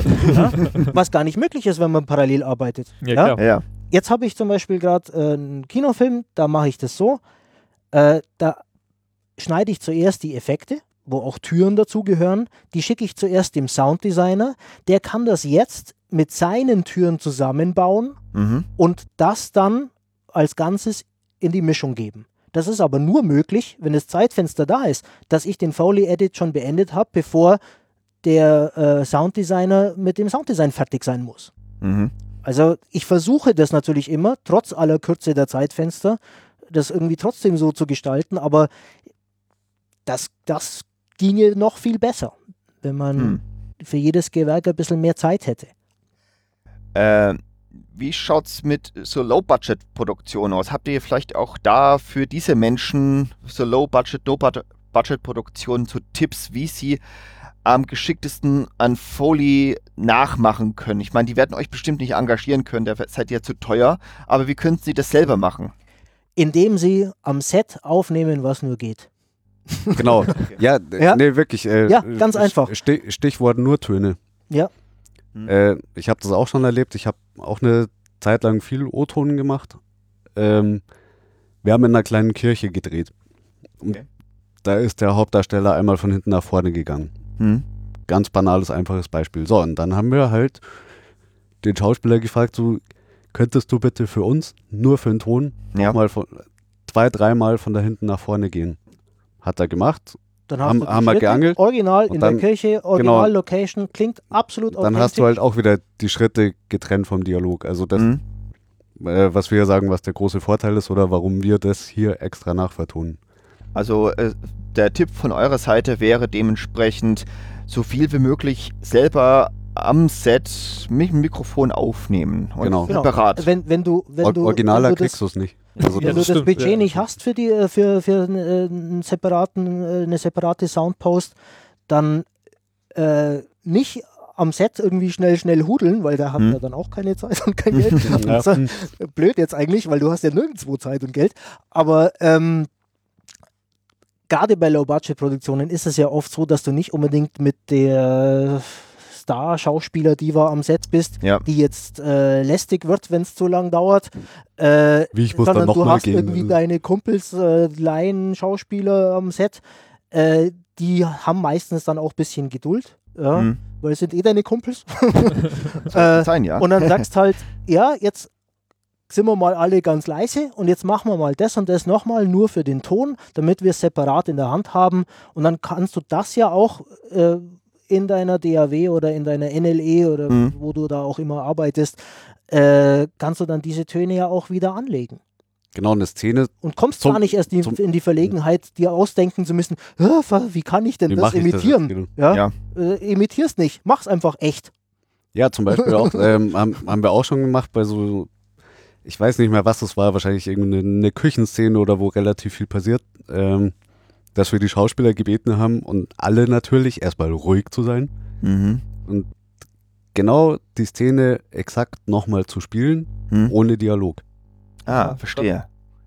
Also damit er einfach wirklich so, mh, er schrührt in der Tasse herum und stellt die Tassen ab oder Genau. solche Sachen. Genau. Okay, verstehe. Weil wenn, wenn du das hast, selbst wenn es nicht perfekt synchron ist, auch wenn du niemand hast, der das Mhm. danach nochmal äh, synchron schneidet, aber du hast so ein Bett. Also Mhm. du kannst den Dialog schön sauber Ja, machen. und einzelne Sachen ruhig auch extra aufnehmen. Also das natürlich eh, Gerade genau, wenn es ja. jetzt irgendwie, nehmen wir das Beispiel mit der Halligen Kirche. Ähm, wenn die Kirche vielleicht eine schöne Eingangstür hat, die ganz groß auf und äh, zugeht, äh, dann hat die Kirche eine entsprechende Hallfahne, dann sind wir halt mal jetzt alle leise und machen einmal, hauen nur die Tür zu, nehmen das auf und sind sogar leise, bis die Hallfahne abgeklungen ist. genau. Keine Regisseur schreit in die Hallfahne. Danke. und dann hast du die Tür. Dann, dann, dann musst du die gar nicht in einem Archiv suchen Ja. oder von einem Sounddesigner, äh, einen Sounddesigner beauftragen, der die jetzt nachmacht. Okay, das ist jetzt dann trotzdem Set-Originalton. Äh, Wir haben ja vorher erzählt, manchmal klingen auch die Originaltöne noch gar nicht so catchy und so Ja. geil. Aber in der Regel reicht es doch, damit sich der Film vermittelt. Ja? Mhm. Ähm, und bei einer Low-Budget-Produktion würde ich sagen, sollte das dann schon meistens genügen. Mhm. Ja, und man muss halt am Set auch schon erkennen, äh, was ist es wert aufzunehmen. Ja. Also was, was ist schön. Was Also ist das nicht so gilt schön. übrigens ja nicht nur für Low Budget. Äh, es wird ja auch bei, äh, sage ich mal, ordentlich budgetierten Filmen werden ja selbstverständlich auch nur Töne am Set aufgenommen. Mhm. Ja? Ähm, auch da, äh, ja, das ist, am Set ist immer die Krux, äh, dass der, wenn der Tonmeister irgendwie nochmal was extra machen will, dann ist er schon wieder lästig. Ja. Ja, ja. Der ist nicht lästig. das ist gut. Der macht seinen Ja. Job. Ja. Der macht seinen Job, weil wenn der seinen Job gut macht, hast du weniger Arbeit in der Soundpost. Hm. Ja. Habe ich übrigens leider auch schon erlebt. Was Das, also lästig das- ist, äh, wie, Also da, dass ich O-Ton gemacht habe Ja. und äh, wenn ich nochmal, wenn ich gesagt habe, ja, äh, da ist gerade ein Flugzeug drüber, äh, ist egal. ja. Oder ich Mhm. sage, ja, da war ein Störge, äh, egal. Oder ich gesagt, können wir das nochmal als Nachsprecher aufnehmen? Nachsprecher werden ja auch Mhm. viel gemacht. Mhm. Ja, einfach am Set, weil der Schauspieler schon da ist. Dann Ja. musst du Ja. nicht nochmal extra ins äh, Synchronstudio holen. Und wenn du noch kommst mit Atmo, dann ist es schon zu viel, oder? Äh, Ad was? ja, genau. nee, das ist, äh, Ja, nee, das das ist sollte wirklich, man an- an- wirklich schwierig. An jedem Mhm. Drehort eine Atmo ziehen, an jeder Location, äh, das gehört auf jeden Fall zu den Nurtönen. Ja. Und halt, wenn, wenn im Bild äh, aufregende, komplizierte Dinge passieren, ja, wenn ich, was weiß ich, äh, irgendwie eine, eine Espressomaschine habe, die ganz verrückt gurgelt, Hm. ja, eine Espressomaschine genauso nachzumachen. Klar gibt es eine Espressomaschine im Archiv, aber, Hm. Aber nicht äh, die. aber nicht die. Ja. Also, Also- bei der Türklinke. Sowas würde sich rentieren, am Set als Nurton aufzunehmen, damit du es extra in der Hand hast. Ja, weil es gibt da bestimmt irgendwelche Freaks, die dann sagen, ja, passt mal auf, das hört sich jetzt nicht an wie die Krupps, sondern wie die, die Longi. Äh, genau. Genau, dann bist du auch Oder versucht. irgendeine Kaffeemaschine einer anderen Marke. ja, ja, genau. Wir sind hier nicht beim öffentlich-rechtlichen, Genau. wir dürfen Marken nennen. Okay. Das muss man immer dazu sagen. ja, aber ähm, wie schaut es mit Filmen aus, wo es eigentlich überhaupt kein O-Ton gibt? Also Animationsfilme. Wie aufwendig ist sowas? Sehr spannend. Also sehr tatsächlich auf, sehr aufwendig. viel aufwendiger. Ja. Ja. Habt ihr schon gemacht? Ja. Ja. Ja, okay. Weil da ist es ja wirklich so, ähm, wenn ich einen Realfilm anschaue und auch anhöre, mir den O-Ton anhöre, dann weiß ich schon, ich versuche ja als Geräuschemacher immer so nah wie möglich an den O-Ton zu kommen und das dann nochmal schöner zu machen. Ja. Beim Animationsfilm gibt es keinen O-Ton. Mhm. Das heißt, ich habe äh, keine Referenz. Hm? Und das wiederum bedeutet, Klingt doch eigentlich alles gut dann, oder? Wenn du keine Referenz hast. ja, aber, aber Aber ich muss mir natürlich selber mein, mein, mein Tonbild im Kopf erstmal malen und mir Okay. vorstellen, so wie, ja, wie, wie wünsche ich mir denn, dass es klingt? Also ich muss es mir wirklich äh, sprichwörtlich aus den Fingern saugen. Okay. Also ich habe keine Vorgabe, sondern ich muss mir Aber wirklich das ist überlegen. eigentlich ja auch das Schöne am Geräuschemachen, was Das auch ist den genau. Geräuschemacher vom Mhm. Sounddesigner, äh, der aus dem Archiv arbeiten muss, äh, unterscheidet. Ein Sounddesigner sucht im Archiv Töne, die aufs Bild passen könnten Hm? und findet welche, die annähernd passen und verbiegt sie so lange, bis sie dann ziemlich gut passen. Mhm. Ein Geräuschemacher schaut das Bild an und der Sound entsteht erstmal in seinem Kopf, was will ich da genau hören und stellt gezielt das her. Ah, okay. Mhm. Ja.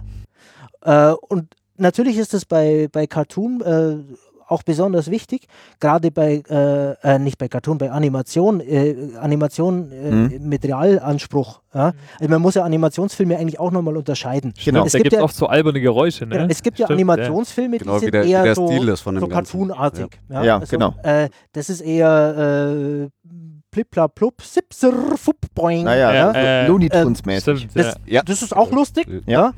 Da kann man auch relativ viel aus dem Archiv machen. Mhm. Das ist auch noch spannender und noch lustiger, wenn man da auch vom Geräuschemacher auch noch was dazu hat. ähm, ja, was haben wir denn? Neulich hatten wir einen Cartoon, äh, wo die Hauptfigur eine Maus in einer Ritterrüstung ist. Ja? Oh, Ja, oh. Ähm, tun. Ja. Äh, da, natürlich bietet sich das an, mit dem Geräuschemacher zu machen, Hm. äh, weil du willst ja vielleicht auch die Rüstung ein bisschen klappern hören. Ja? Ähm, das ist aber dennoch eher cartoonesk gewesen jetzt und äh, eher, wo, da arbeitet man dann eher ein bisschen, ja, ich sag mal, ausgestellter, punktueller. Mhm. Ähm, es gibt aber ja auch die Art von äh, Animationsfilm, die zwar rein animiert ist, aber absoluten Realismusanspruch hat. Mhm. Ja? Also ernst, ernste Animationsfilme, Ja, also, ja. würde ich es jetzt mal. ja, so. Anime-Zeug gibt es ja. Ja. viel so. so Ja, also Genau, äh, ja. Nimm, mal, nimm mal von mir aus einfach mal einen Dinosaurier, der durchs Bild läuft, das ist ja Mhm. auch Animation. Ja. Ja. Ähm, oder nimm Animation. nee, die, die gibt's gar nicht mehr, Wolfi. Habe ich auch gelesen, die sollten ausgestorben sein. Echt? Ja. Nein, nein, ich habe letztes Mal. Ich, äh, äh, ja, Ähm, ja, äh, oder wir haben zum Beispiel den, den ersten voll animierten deutschen Kinofilm gemacht. Das war schon vor über zehn Jahren. Das war Back to Gaia. Ähm, das ist ähm, diese Figuren leben natürlich alle erst, wenn sie Geräusche bekommen. Mhm. Ja, dann, dann, dann bist du erst dran, wenn du auf einmal all diese Bewegungsabläufe spürst und wenn der, der Bösewicht vielleicht noch ein bisschen an Metallteil äh, an seiner Rüstung hat und der, der Liebewicht, äh, der, der Gute, äh, äh, vielleicht irgendwie ein besonders äh, wolliges, äh, warmes Bewegungsgeräusch, was einfach angenehmer klingt. Oder mei, leider klingt Wolle dann eher fast gar nicht, gell? Aber ähm, So reibt aber also man kann, man kann auch über diese Bewegungsgeräusche noch, natürlich auch noch Charaktere herausarbeiten. Ja? Und ja, und bei Animation ist es halt einfach so, äh, erst durch die Geräusche äh, wirkt das dann wirklich richtig real. Ja? Äh, wenn du eben. Das ist, ja, das ist ja ein Punkt, das, das finde ich beim, äh, beim Realfilm tatsächlich auch, äh, wenn ich mir in der Vorbereitungsphase, wenn ich mir einen Film anschaue, nur mit O-Ton und einer angelegten Musik, das lebt einfach nicht. Das Mhm. ist total steril, da ist, da ist einfach ab und zu vielleicht mal ein Geräusch und hm. Wenn dann unsere Geräusche dazugemischt sind, dann ergibt das so ein Gesamtbild. und selbst Genau, wenn das dann nur hat's ganz Tiefe. Und beim Animationsfilm, das ist ja die, die Spitze von dem Ganzen, weil da, wir, wir kriegen den Film angeliefert, wir haben das Bild und wir haben Dialog. Mhm. Und sonst einfach nichts. Das, du kannst dir den Film fast nicht anschauen. Das ist wirklich, also ich finde es Mhm. unangenehm. Mhm. Ja. Selbst wenn, wenn, Ja. die, wenn die Sprache schon äh, Hall dazu gemischt hat. Ich, ich finde es total unangenehm, weil es so steril ist. Und wenn dann eben die Geräusche dazu kommen, dann noch unterschiedlich gezeichnet, böse, gut, weiblich, männlich, dann eben, dann hat es auf einmal, dann bekommt diese Tiefe, dann, dann lebt und dann glaubst du es auch. Wenn wenn wir uns da gerade so in den Randgebieten schon bewegen, äh, wie sieht es denn eigentlich aus mit, mit Hörspielen? Also theoretisch wäre das ja auch ein Job Ja, für euch, oder? absolut. Ja. Auch, auch praktisch. Ah, habt ihr auch schon Ja. gemacht? Oder? Ja. okay, okay. Ist es dann, also ma- was ich mir so ein bisschen vorstellen kann, Hörspiel ist auch immer, sag ich mal, relativ unterbezahlt oft und so, dass da vielleicht auch öfters mal, wenn es jetzt nicht so große Sachen sind, vielleicht, dass da auch öfter viel aus dem Archiv kommt? Oder wird da tatsächlich auch dann doch erste Wahl auch Foley Artist? Kann man das so ein bisschen einordnen? Gibt es auch Geräusche. Da ist es allerdings so, da, da ist wirklich die, die Kommunikation vom äh, Regisseur zu uns ganz wichtig. Ja, okay. Also Mhm. nochmal viel wichtiger, weil es ja bei Hörspiel vertonst du ja nicht von vorne bis hinten. Ja, klar. Da brauchst Also du meistens- ja, ja. Da brauchst du ja wirklich spezielle Sachen und das sind ja so kreative Entscheidungen. Was braucht man, was ist wichtig, was ist nicht wichtig, was wird vielleicht hintergründig gemacht. Und da kommt es halt wirklich drauf an, äh, dass jemand kommt und sagt, ich brauche jetzt genau das Geräusch, das gibt es einfach nicht. Das muss irgendwie so klingen und ja, organisch vom Gefühl her so und so. Dann sind wir für Hörspiel zu haben. Okay. Und äh, ich habe dich ja auch mal auf der Bühne gesehen bei einem Theaterstück. Wie ist denn das zustande gekommen? Ja, das war der Regisseur von diesem Theaterstück, der das Theaterstück auch geschrieben hat. Also das war eine äh, Romanadaption von Der Tunnel von Bernhard Ganter. Mhm. Und der Regisseur Guido Verstegen wollte schon seit langem einen Live-Geräuschemacher auf der Bühne haben. Mhm. Einfach, das war so, ein- so ein Hirngespinst von ihm oder so ein Wunsch, so eine Traumvorstellung. Ja, dann ist er für den Tunnel auf Suche gegangen, hat die 30 Geräuschemacher wahrscheinlich in äh, Deutschland oder die, Von denen kann der aber höchstens München. drei. genau, äh, abtelefoniert. Keiner hatte Zeit, dann hat Ja, er letztlich hat er im Meloton angefragt genau, er hat einen und, Meloton äh, angerufen. und äh, dann so kam er so kam der Job zu dir dann. Genau. Ja. Eines äh, Sonntagnachmittags. Und zweieinhalb Wochen vor der Premiere. Also Okay. genau der gleiche Zeitdruck wie sonst auch. Äh, genau. das, das hatte in dem Fall andere Gründe. Das war. Mhm. Nee, aber eigentlich, äh, ja, eben, das war einfach der, immer schon so oder schon länger so ein, so ein Wunsch von einem Theatermacher, Mhm. mal einen Geräuschemacher auf der Bühne live dabei zu haben. Und da hat er dann mich gefunden. War, war auch dann Schlagzeug äh, angesagt bei dir oder war das eher entspannt? Nee, das war, also in dem Fall war es auch wirklich eine, eine Mischung aus Sounddesign und Geräusche machen. Mhm. Ah, okay. Also es waren, ähm, es ging um Züge. Ja, Mhm. Der Tunnel, Züge, so ein, so ein ähm, Streckenwärter. Äh, ich habe Toneinspielungen gemacht, also vorher Sounddesign, wirklich vorproduziert. Habe dann einen Zug eingespielt und habe dazu live, äh, ich habe mir so eine Zugmaschine gebaut, Mhm. die dieses Badak, Badak, Badak, Badak, Ah, Badak, Badak okay. von den Gleisen äh, nachmacht. Das habe ich dann dazu gefahren. Mhm. Ja, ähm, und wie war das so für dich, das mal auf der Bühne zu sitzen, so, äh, so vom Gefühl? Aufregend. Also es ist eine, eine völlig andere Welt als beim Film. Weil es ist ja so, beim, wie wir vorher schon des Öfteren angesprochen haben, äh, beim Film ist ja auch, also muss ich auch mit, mit Gefühl arbeiten. Ich muss mich in die Rollen rein versetzen können, ich muss mitfühlen. Beim Theater sitze ich aber auf der Bühne. Das heißt, ich bin also nicht neben der Bühne oder hinter der Bühne, sondern auf der Bühne äh, im Scheinwerferlicht. Und da habe ich schon gemerkt, da, dass ich viel mehr in dem Stück drin war. Also ich war wirklich von vorne bis hinten dabei. Ich habe nicht, bin nicht rumgesessen, habe mich gelangweilt und so, ah ja, wann kommt mein nächstes Geräusch in Äh, fünf Langweilst du dich Minuten? bei, bei der Arbeit? ja, genau. So, oh, so, wann kommt mein nächstes Wolfi, wir müssen schneller arbeiten. Genau. So. Inzwischen er das in doppelter Geschwindigkeit einfach. Ihr spult den Film. Ja, das wär ab sehr und- Genau. Ja, also das war wirk- wirklich nicht so, dass ich auf der Bühne gesessen bin und einfach auf mein nächstes Stichwort äh, gewartet habe, wann mein nächstes äh, Geräusch kommt, sondern ich war wirklich ein Teil davon. Mhm. Das war sehr spannend. Also Und wie war es so für die Schauspieler? Ich meine, äh, Peter Bosch, den kannte ich ja vorher schon, mit Mhm. dem habe ich mal einen Kurzfilm gedreht, deswegen war ich auch eben beim, beim äh, im Theater. Wie hast du für den ein Feedback bekommen, mit der, wie es war für sie mit dir zusammenzuarbeiten auf der Bühne? ja, das war eigentlich, also so ein, so ein gegenseitiges für mich war es ja, also dadurch, dass es so schnell, schnell gegangen ist, Mhm. war ich jetzt auch nicht äh, wahnsinnig viel bei den Proben dabei. Äh, also aus meiner Sicht war es so, ich habe das Drehbuch gelesen, habe meine Vorproduktion schon mal angefangen, war dann bei den ersten Proben, wo ich das bei der ersten Probe gesehen habe, wie die das spielen und sprechen, das hat mich total umgehauen. Und andersrum war es genauso, wo ich dann, äh, als ich das erste Mal mit meinen Tönen gekommen bin Mhm. und mit meinen, also mit meinen handgemachten Tönen, mit meinen vorproduzierten Tönen, kam auch das Feedback äh, von den Schauspielern, dass das auf einmal die, die Stimmung auch so völlig, völlig verändert.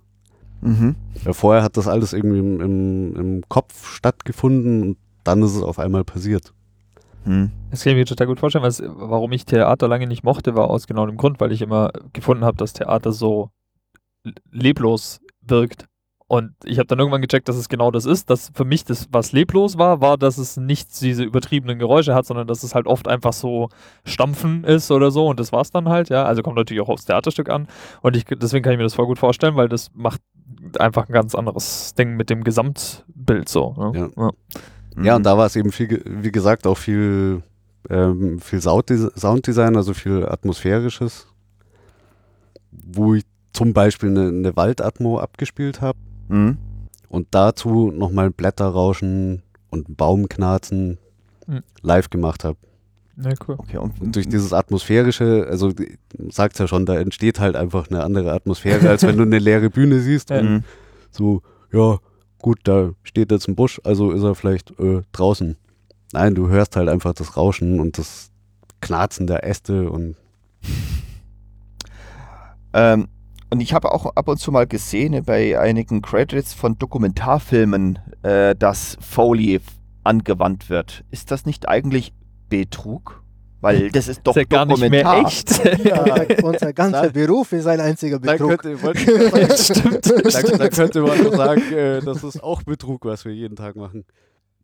Ja, aber es Ja, ist alles aber- fiktiv und das ist ja Dokumentar. Richtig. Aber auch, äh, auch ein Dokumentarfilm ist ein Film, der, also jetzt mal nur erstmal rein technisch gesprochen, der von vorne bis hinten durchlaufen muss. Ohne Löcher. Ohne Tonlöcher. Ja. Und da kann es ja genauso passieren, du hast eine Fahrt auf einem LKW oder auf einem Schiff, wo du einfach nur den Motor hörst im O-Ton und sonst nichts. Du willst aber vielleicht irgendwas erzählen, du willst eine Atmosphäre erzählen, dann kannst du den O-Ton wegschmeißen, ja, Ja. und kannst es neu nachvertonen. Außer es spricht einer, weil den kriegst du nicht ins ADR. Genau. oder oder da, genauso wie bei einem, bei einem Spielfilm ein Interview, das du auf der Straße machst. Beim, beim, beim Spielfilm ist es ja so, wenn du Störgeräusche drin hast, drehst du die Szene halt nochmal. Take 2, Take 3, wenn es sein muss, Take 4, wenn es ganz schlimm ist. Bei einem Dokumentarfilm triffst du jemand auf der Straße, der dir mal schnell ein Statement abgibt und dann weitergeht. Ja. Ja. Die Chance hast du nie wieder im Kann Leben. man den Take nochmal machen? Und da ist es halt so, da, da kämpfst du darum, den Dialog zu kriegen. Das heißt, alles andere wird äh, weggefiltert, wird rausgerechnet und dann hast du auf einmal einen hässlichen O-Ton. Hm. Wenn aber dieser Mensch ins Bild kommt und dann weggeht und vielleicht währenddessen sich bewegt, willst du das ja trotzdem genauso spüren, Ja. Damit das ein vollwertiger Mensch ist, jetzt mal in Anführungszeichen. Hm. Also, Und nicht nur der Ton. Ein, anderes Genau. gutes Beispiel sind Tierdokus. Ja. Äh, du glaubst ja nicht, dass wenn du durchs 500 mm Teleobjektiv das Murmeltier filmst, dass es irgendwie möglich wäre, da einen Ton dazu mit aufzunehmen. So Und trotzdem hörst du, wie das Murmeltier in seinem Bau wühlt und die Erde umgräbt und äh, am Grashalm knabbert. ja. Alles vom Geräuschemacher nachgemacht. Und ich, Ja, ich war zwar auch noch nie im Urwald, aber immer wenn diese Urwald-Dokus sind, dann ist in dem Wald so viel los. Immer mit tausend Vögel und Grillen und so. Vielleicht ist es wirklich so. ich weiß glaube, es das ist tatsächlich Ja, wirklich Urwald so. geht's aber, wirklich ja, ab. ja. Okay, ja, kann's nicht beurteilen. Ja, ja. Aber trotzdem, also ich glaube, da wird Nee, auch also wir haben, wir haben für oh, Tierdokus schon die verrücktesten Sachen nachgemacht. Also okay. wer auch äh, Ameisen, die einen Baumstamm hinaufkrabbeln im, Mhm. im, Mhm. im Close-Up. Und dann muss es halt ein bisschen kruspeln. Ja, irgendwie Wie würdest du das machen? Am Ameisenbein auf Baumrinde. Okay, aber was ist Aber hu- Ameisenbein 100, auf 100 Baum? Ameisenbeine. Aber Ja. was, wie sieht das Genau, aus? wie würde ich das machen? Ja. Ja, wie würdest du das machen? Äh, ich würde mir ein paar Ameisen fangen, die zehn Jahre abrichten. äh, ja, ich würde zum Beispiel das Stück Baumstamm da hinten nehmen, der eine schön klingende Rinde hat Mhm. und dann einfach vielleicht mit den Fingernägeln so Ah, okay. klick, klick, klick, Ja, oder vielleicht mit ein bisschen äh, Topfplappen, äh, Topfputzwolle äh, bisschen auf dem Baum herumwursteln. Genau. Ähm, Oder mit, mit einer Zahnbürste oder da, das ist ja immer das. Ähm, das ist nämlich auch, äh, weil wir vorher oder eingangs bei diesem so, ja, was, was wirst du so auf einer Party gefragt oder was sagst du, was du so machst? Äh, das ist eine Frage, die oft kommt. Ja. So ganz spezifische Fragen, so, ja, ähm, wie machst du denn das und das?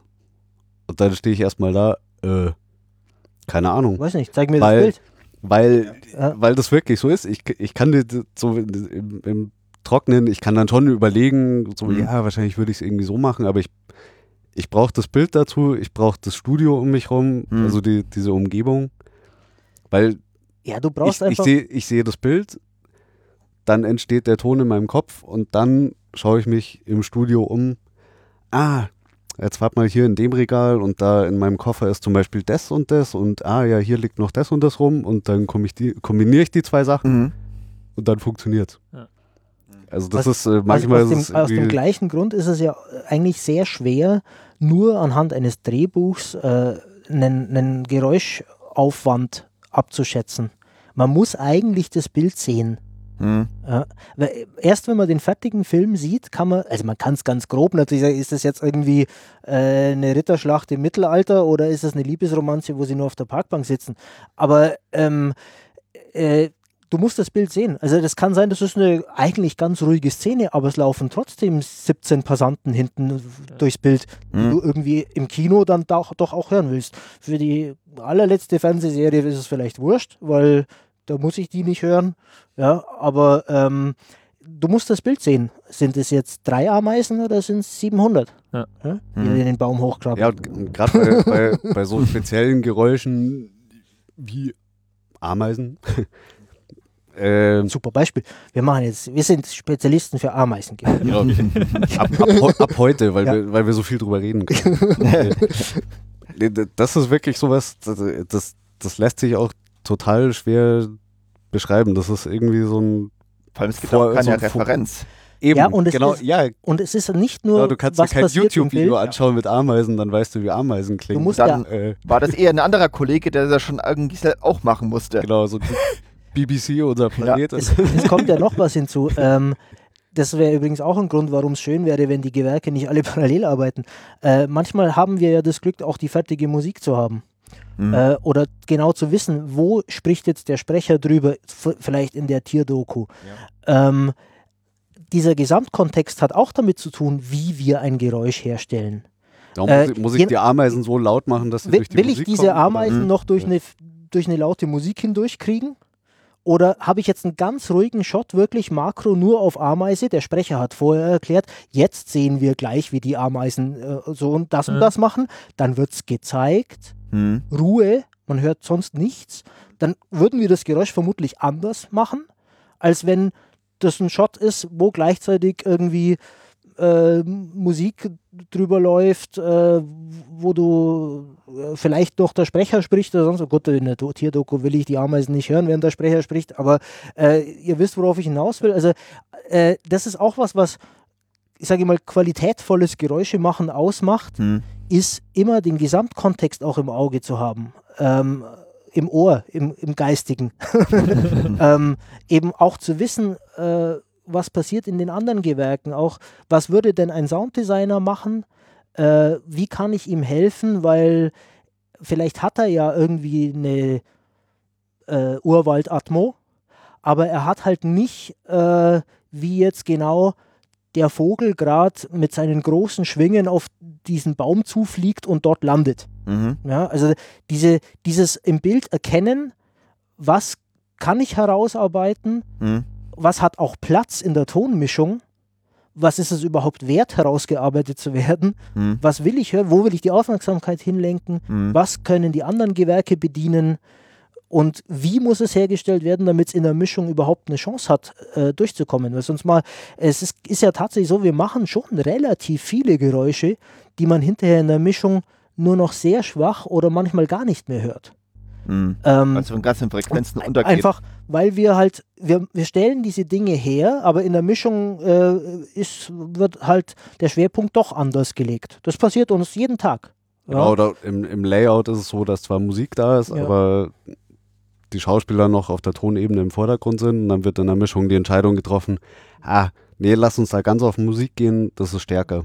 Und Mhm. genauso, wird gut, genauso gut könnte es äh, sein, dass ich sage, nein, wir gehen jetzt auf einen Superrealismus. Wir wollen die Musik, komm, schmeiß die Musik weg. Wir wollen ganz an der Figur dran sein. Kann auch passieren. Meistens erkennt man schon an der Inszenierung, wie es so gedacht ist. Ja? Aber manchmal werden solche Entscheidungen erst in der Mischung getroffen. Hm. Und dann, das wäre zum Beispiel auch was, was Optimierung äh, der Arbeitsabläufe angeht. Wenn es einen Sound-Supervisor gibt, der ganz eng mit dem Regisseur zusammenarbeitet und der uns sagen kann, das könnt ihr alles weglassen, weil das Konzept ist, dass man das gar nicht hören wird, weil da ist eine fette Musik drauf. Hm. Und die nächste Szene macht er ganz genau, weil da wollen wir genau auf das und das gehen. Das gibt es bei uns nicht. Ja, wir schauen den Film an und denken uns unseren eigenen Teil. Entscheiden selber. Also durch, Ja. durch die Erfahrung, die man hat, äh, entscheidet man schon relativ viel richtig. Hm. Ähm, und wir schaffen es auch relativ gut, möglichst wenig Unnötiges zu machen. Aber wir machen natürlich immer einen, einen Overhead, einen, einen, einen, einen Überhang an Geräuschen, die wir halt mal so machen, damit hinterher keiner sagt, das habt's vergessen. Äh, Mhm. Naja, das ist jetzt ein bisschen zu banal, aber damit hinterher äh, nicht Nachforderungen kommen und die Produktion dann noch aufwendiger wird, Hm. weil wir dann drei Wochen später nochmal ran müssen. Ja? Hm. Ja. Also machen wir immer etwas mehr, als letztlich äh, wirklich, wirklich richtig hörbar in der Mischung vorkommt. Hm. Manches ist auch einfach nur so subtil reingemischt und ist trotzdem da und es fällt dir erst auf, wenn es fehlen würde. Ja. Ja. Äh, manches ist wirklich nur so subtil, dass es, ähm, ja, das ist halt dann eben auch das, was, was, was du sofort merkst, wenn du in einen Kinofilm reinseppst, den Mhm. Fernsehen ausgestrahlt von mir aus, oder wenn du in eine ganz billige TV-Serie reinseppst, weil da ist das alles nicht da. Hm. Ja? Und Äh, äh, zum äh, Dokumentarfilm kurz nochmal, wegen, wegen dem, äh, wir machen lieber eher mal zu viel als zu wenig. Also bei, bei, Bei Dokus, Dokumentar wird schon da sehr gezielt gearbeitet. genau, da wird eher gezielt gearbeitet und das Nur ist das auch Nötigste. oft so, dass, äh, also oft, nicht immer, aber oft, dass ähm, ein Sounddesigner das komplette Sounddesign macht, also auch den Mhm. O-Ton bearbeitet, das Sounddesign macht. Und dann bekommen wir oft gezielte Anweisungen, also wirklich Listen. Mhm. Okay.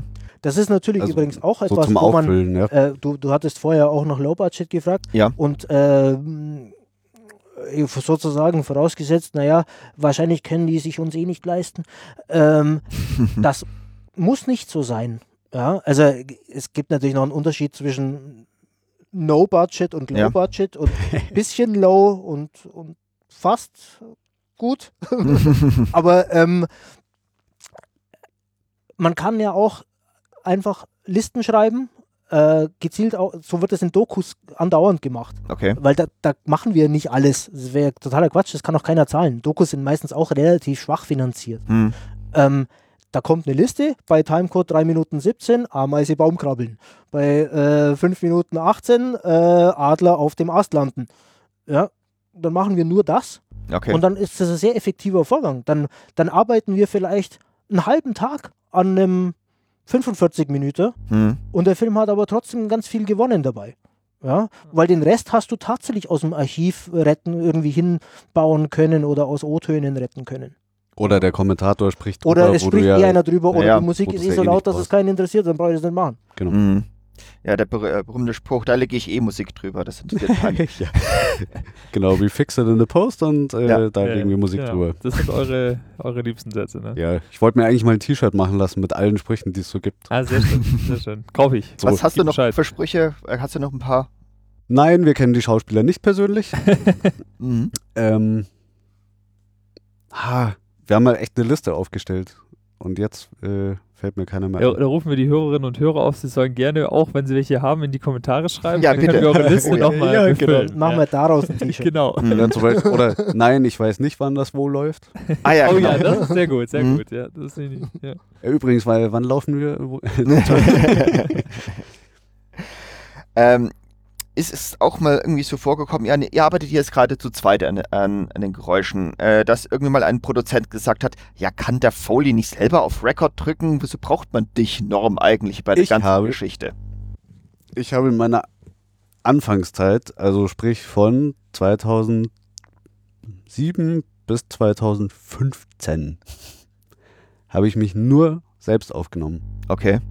Also ich habe im, äh, ich hatte einen äh, sehr kleinen Aufnahmeraum, aber ich hatte einen Aufnahmeraum, habe mir äh, einen Monitor mit einem Pro Tools auf den Schwenkarm gebaut, habe mir eine Tastatur und einen Trackball auf den Schwenkarm gebaut Mhm. und habe mich selbst aufgenommen. Okay.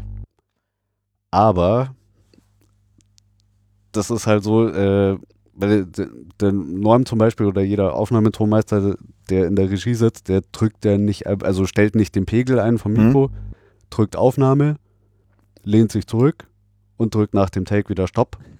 ja, sondern das, das darf man auch nicht vergessen. Das, ich glaube, so Mhm. ist oft so die Außenwahrnehmung. Der Aufnahmetonmeister macht auch wahnsinnig viel, auch kreativ. Mhm. Zum Beispiel, ein Schauspieler geht aus dem Bild raus. Das heißt ja, er wird leiser. Ton wird leiser, und ja. äh, ja, und er wird offiger. Er, wird offiger, genau. also wenn jetzt der man fährt als Tonmeister so auch Perspektiven mit. Genau, also Das heißt, fährt ein bisschen Hall dazu, macht den leiser, dreht vielleicht bestimmte Frequenzen raus während des Takes. Also macht Okay. wirklich was. Beim Selbstaufnehmen kannst du das nicht machen, weil wenn hier über mir das Mikro äh, hängt oder vor mir steht und ich gerade Schritte mache, dann mit der Hand an irgendeinen Controller hingreift, dann macht's Klapper kripp, und das ist einfach mit auf der Aufnahme. Das Ja. heißt, das ist nicht empfehlenswert. Außerdem Allein schon, ist es stressiger, weil ich mache einfach schon, zwei Jobs du- auf einmal. dass, Ja. äh, dass du, du kannst ja dann eigentlich nicht anders als mit dem Kopfhörer arbeiten, wenn du dich selber aufnimmst. Und du hast über den Kopfhörer immer eine ganz andere Wahrnehmung wie über Lautsprecher in einem Regieraum. Mhm. Äh, die, das übersetzt sich einfach anders. Also äh, auch den Sound einfach beurteilen zu können, wie, wie klingt es dann jetzt im Fernsehen oder im Kino? Ähm, wie, wie ist die Perspektive? Oder manchmal hörst du äh, als Tonmeister ein Nebengeräusch, was äh, di- dir als Geräusch im, im Studio gar nicht aufgefallen ist. Hm. Ja, Genau, weil es über das Ähm, Mikro ja immer anders klingt als ja also die, in echt. Also die Ohren. diese, diese die- Transformation, äh, die, das, die über das Mikrofon passiert, die, Hm. Die denkt ein guter Geräuschemacher schon auch mit. Ja, deswegen ist es auch gar nicht schlecht, wenn äh, Geräuschemacher vorher Tontechniker waren Mhm. äh, oder sind, äh, weil das ist auf jeden Fall sehr hilfreich, wenn man weiß, was, was über ein Mikrofon passiert, äh, wie sich ein Klang ändert, ob ich das Mikrofon näher hinstelle, weiter wegstelle, On-Axis, Off-Axis ausrichte, ähm, wie ein Großmembran anders klingt, wie ein Kleinmembran, wie ein dynamisches Mikro klingt, äh, um das sinnvoll einsetzen zu können. Aber äh, mei, du wirst das im Aufnahmeraum als Selbstfahrer immer nur über Kopfhörer beurteilen können. Äh, das ist einfach perspektivisch, klingt das eigentlich immer falsch. Deswegen, deswegen habe hab ich mir äh, den Kopfhörer, ich glaube, nach nicht mal einem halben Jahr abgewöhnt und habe mir ein, äh, also in meinen Aufnahmeraum, so wie es hier ja auch ist, äh, einen Mono-Lautsprecher gestellt. Okay. Das heißt aber, ich brauche du es aber auch immer erst nach der Aufnahme Genau, kontrollieren. also ich habe Ja? das wirklich so gemacht. Ich kann hab- halt ich, während der Aufnahme sagen, du Wolfi, Genau. das klingt nicht, mach's gleich nochmal. Äh, Mhm. Ja, das Und- braucht und halt doppelt so lang, weil ich habe ich hab aufgenommen, stopp, habe mir den Take angehört. Also das eine Mhm. ist, es akustisch einfach sauber beurteilen zu können über Lautsprecher in einem guten, akustisch ausgebauten Regieraum. Hm. Das andere ist, dass der Tonmeister gleichzeitig auch Dinge tut mit dem Sound, Mhm. äh, ihn vielleicht sogar während des Takes verändert. Äh, und äh, ja, das dritte ist natürlich auch, äh, als Geräuschemacher das motorisch umzusetzen, ist natürlich ein Wahnsinn. Also jetzt haben wir vorher schon vom Octopus-Schlagzeuger gesprochen, Ja. wie Mhm. viel der Geräuschemacher schon handwerklich am Geräusche machen äh, seine vier Gliedmaßen braucht. Und jetzt soll er gleichzeitig noch mit der einen Hand einen Controller fahren und da irgendwie äh, die Perspektive verändern, während der Schauspieler ins Off läuft. Das ist ein bisschen arg viel. Ja? Also ich, Mhm. ich, ich kann aus eigener Erfahrung sagen, es geht, aber es ist wahnsinnig es anstrengend. gibt tatsächlich Geräuschemacher, Also die so- arbeiten. ja. Okay. Gibt's. aber, du- Ja. aber du machst Aber halt, das ist wirklich meines Erachtens eine echt billige Schiene. Ja, Hm. also es mag auch sein, dass mancher das so äh, eintrainiert hat, dass es äh, dann auch brauchbar klingt. Aber ich würde jetzt für eine für eine äh, für eine ordentliche Filmproduktion äh, würde ich sagen, also ich muss das natürlich sagen, weil ich kann man den Tonmeister nicht ersetzen. ähm, wie empfindlich seid ihr auf Geräusche? Seid ihr irgendwie, gibt es so Geräusche, die ihr überhaupt nicht abhaben könnt? Also es ist nicht so, dass die, wir die, jetzt die Stimme, vom, die, Geräusche die mehr Stimme merken. vom Tonmeister übers Talkback, da sagte, das, das war schlecht, das machen wir nochmal. Nee, also Nee, man geht ähm, halt sehr bewusst durchs Leben. Also man achtet äh, akustisch ständig auf irgendwelche.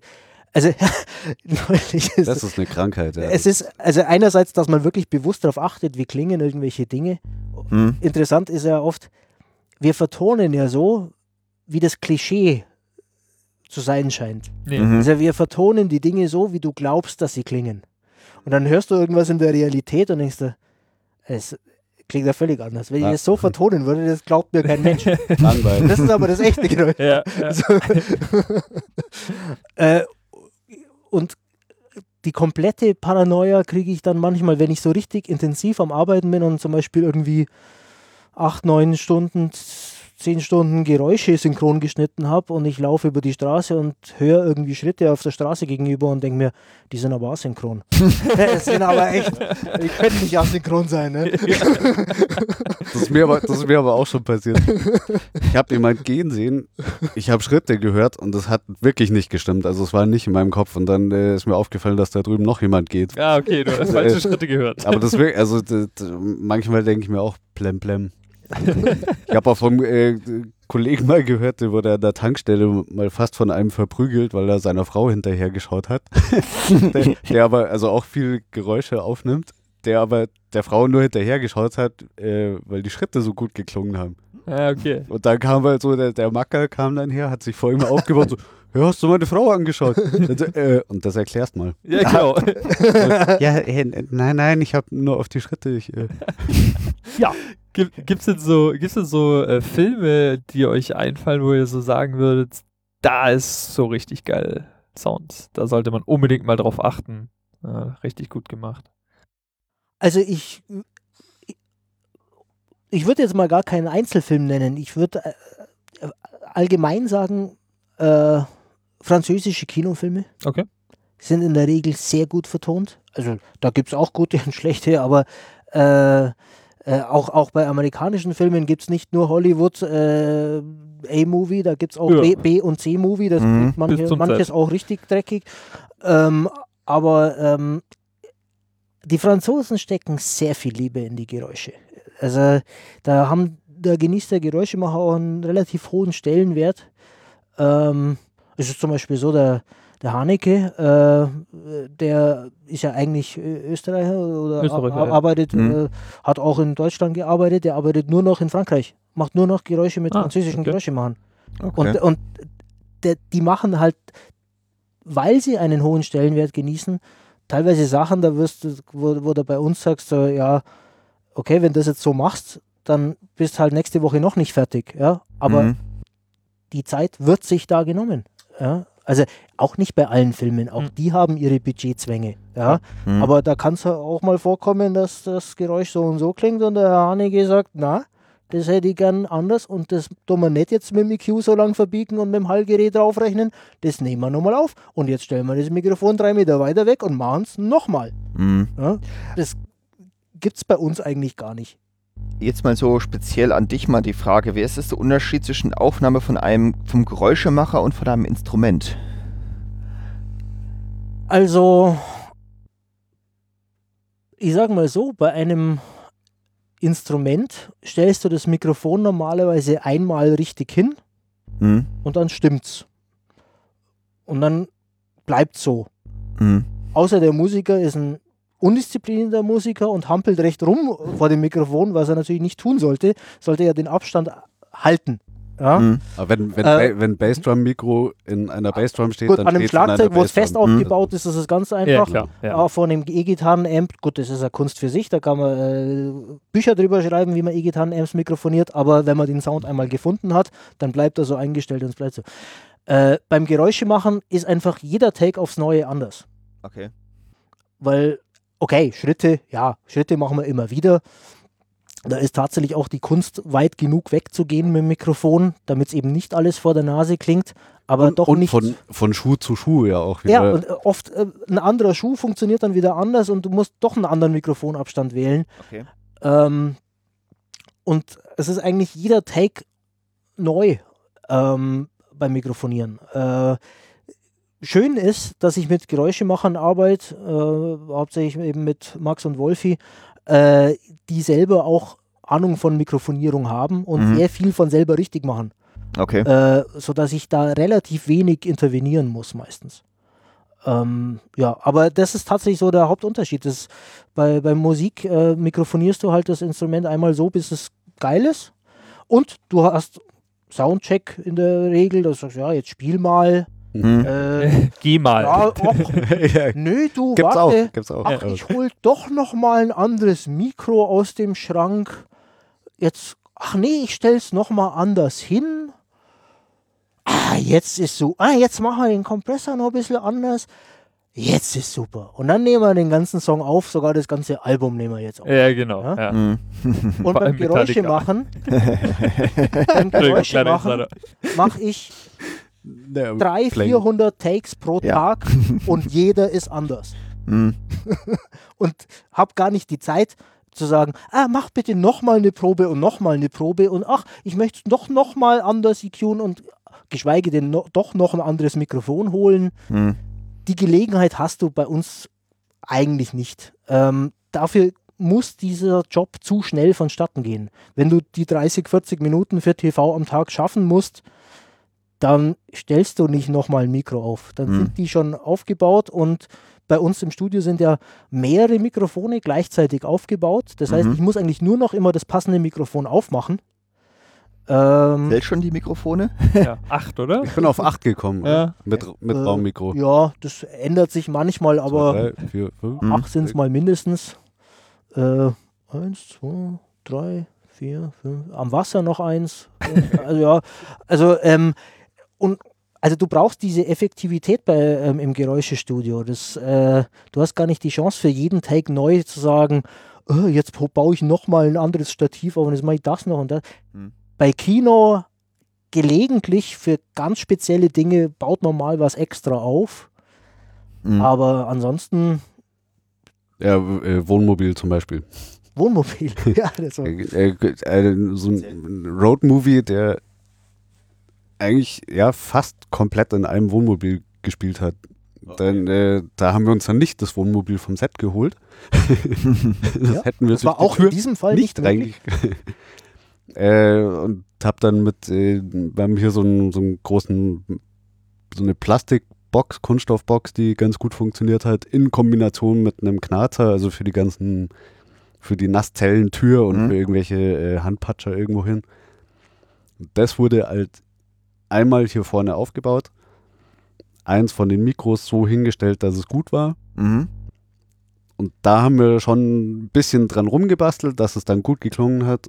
Das kam halt immer wieder in dem ganzen Film. Das ist das Schöne, wenn Was du ein? Geräuschestudio hast, das groß genug ist, Wo auch Hm. Platz ist, oh wo ja. du den Platz hast. Weil der Wolfi kann ein Lied davon singen in seinem Kammerl, in dem er sich selbst aufnehmen musste, gab es gar nicht die Möglichkeit, was aufgebaut zu lassen. Zwei Weil- Met- 2,40 Meter auf 2,40 Meter. Ja, das darf man eigentlich gar niemand erzählen, dass man da arbeiten konnte.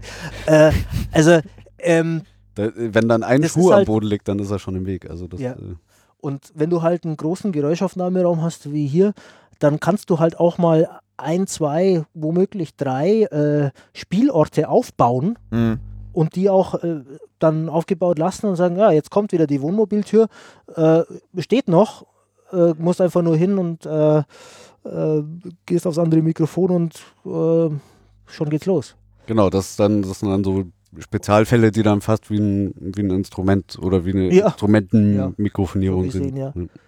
Wenn wir jetzt gerade von den äh, Mikrofonen und den Sounds und also geredet haben, wir haben ja natürlich, müssen, müssen wir ja an der Stelle, äh, äh, gesagt, dass wir nachher gleich mal nochmal ein paar live eingespielte Töne machen, damit die Zuhörer und Zuhörerinnen auch ein bisschen ein Bild bekommen. Ähm, das machen wir jetzt aber gleich komplett am Ende der Folge, damit wir das einfach dann noch so haben. Deswegen machen wir jetzt hier erstmal noch kurz den Deckel drauf und dafür äh, haben wir ja eine Frage, die wir sozusagen jedes Mal äh, jedem, jeden unserer äh, Gäste hier äh, stellen. Und zwar, äh, wir sind ja der Credits Podcast und da ist die Frage natürlich naheliegend, wenn ihr im Kino sitzt und die Credits laufen, bleibt ihr dann sitzen und schaut euch die alle an oder sagt ihr, ja gut, Film ist jetzt zu Ende, kann ich auch nach Hause gehen? Ich bleib sitzen bis, Bleibe auch sitzen. bis zum Schluss. Allein nur, Allein schon deshalb, weil der Geräuschemacher immer ganz hinten steht. genau. Nein, er, erstens mal tatsächlich wirklich, und das sage ich jetzt nicht nur, äh, weil das Band mitläuft, einfach aus äh, Respekt vor allen, die mitgemacht haben und wegen der Musik. Hm, ja.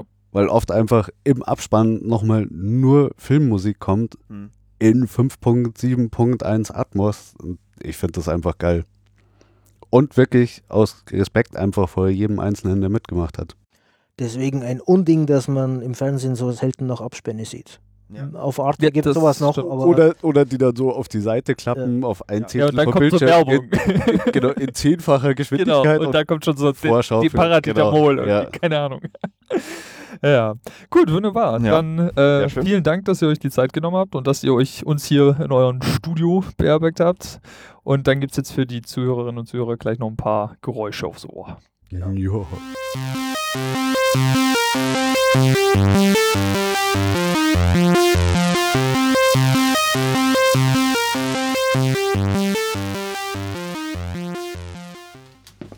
Jetzt sind wir nämlich schon beim Thema Schlagzeug spielen, dass mir die Hände ausgehen. Also ein Fahrrad über die Straße schieben.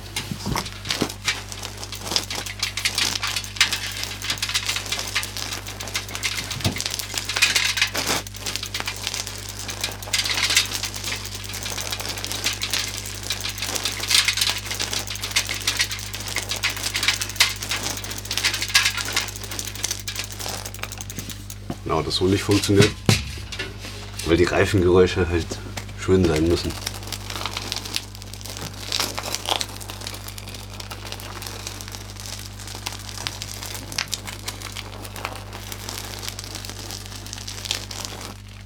Das ist zum Beispiel was, was wir auch gerne mal machen, äh, wenn ein Auto auf die Kamera zukommt und stehen bleibt und mhm. du halt den Reifen richtig groß im Bild hast, dass wir so einen Autoreifen auf dreckiger Straße addieren.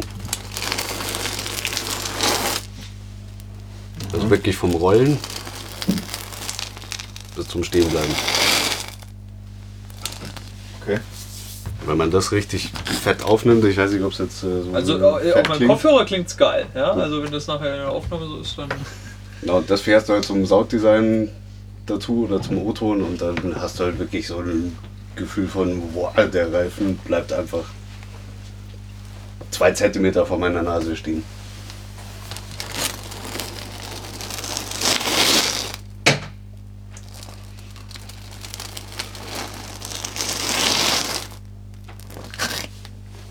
So.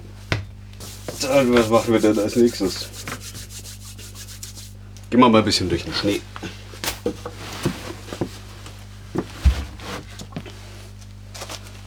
Von der Straße.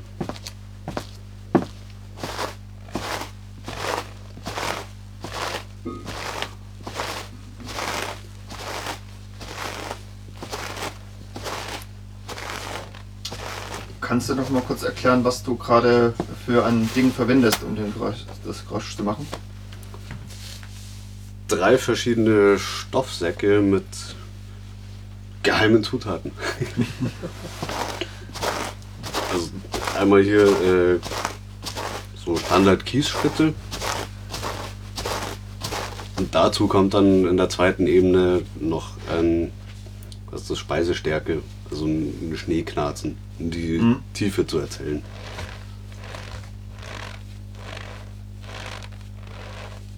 Und beides zusammen.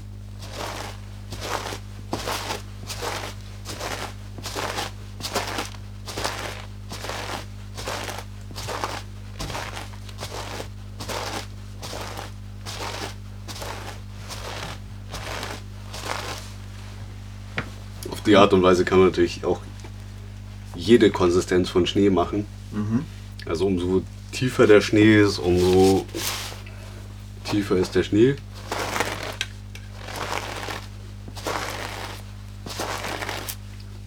Oder es liegt nur ein bisschen Schnee.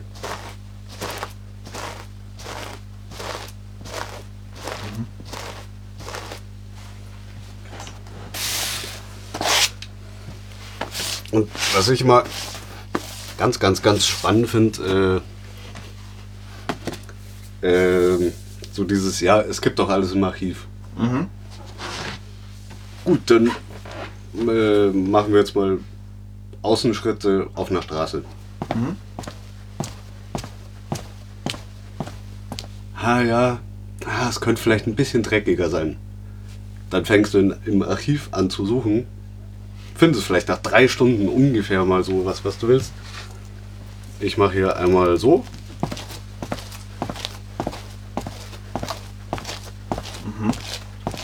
Und die Straße ist dreckiger.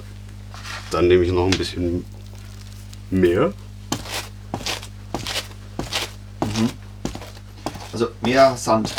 Mehr Sand, genau. Oder, oder auch Meersalz.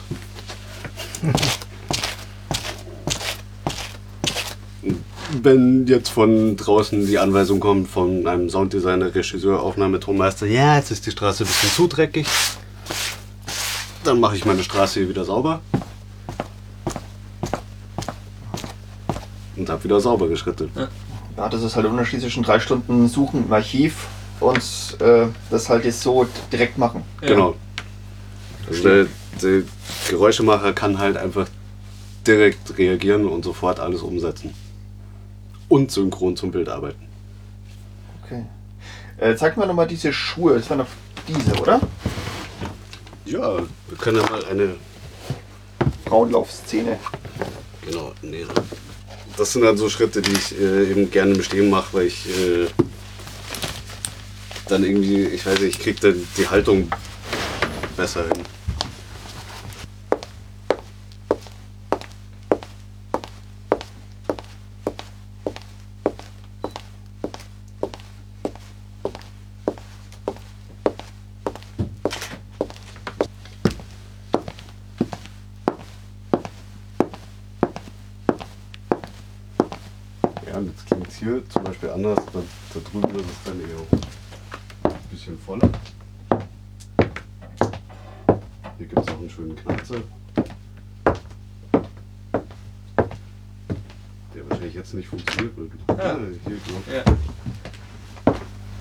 Mit dem Boden kann man halt wirklich arbeiten und da hinten ist halt so der.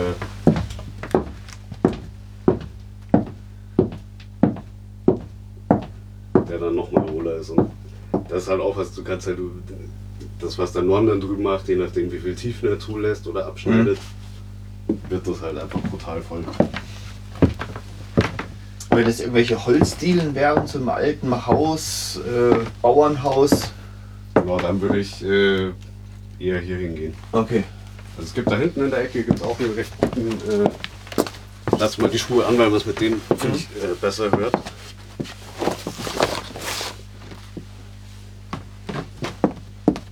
Muss ich erstmal suchen. Also hier ist so relativ stumpf.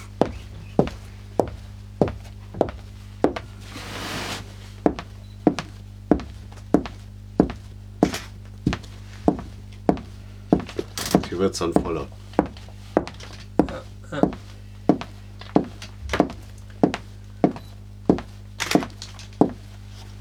Was natürlich mit, mit normalen Schuhen hört man das schon auch. Oder hier gleich Teppich. Und hier kann man halt eben auch äh, diese Übergänge machen, und, wo der Norm vorher so diese Schrittsequenz. Ja. Ja. In dem Wohnzimmer, ich muss halt nicht absetzen zwischen Holzboden und Teppich, dann irgendwie Mhm. nochmal einsteigen, sondern Ja.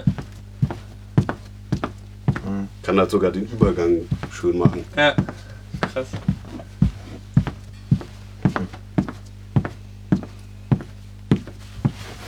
mein Lieblingsgaragentor.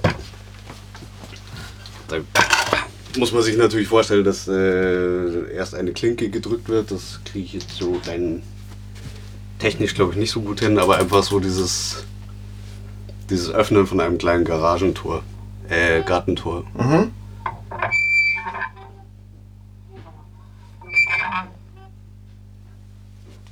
Das stimmt, sehr cool. Könnte man sogar den Anschlag mitspielen. Da würde ich dann hier noch eine, eine Klinke dazu machen und eine Klinke einrasten und fertig ist die Tür. Dann beiße ich jetzt mal kurz von meinem Apfel ab.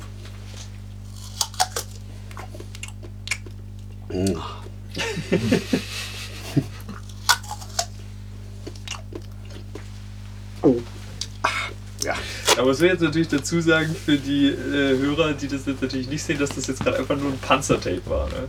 genau. Ja. Aber das, das, das billigste Gaffer-Tape, das irgendwo Das du Zu irgendwo kaufen herbekommen hast, ja. Ja, es darf ja auch nicht zu gut kleben. Richtig. Deswegen schön mit Fusseln füttern. Sehr schön. Dann was auch sehr lustig ist, auch schon in äh, jetzt, glaube ich, zwei Filmen gelandet, das, äh, das ist mir gut. Das Abbeißen von einem Schokoriegel.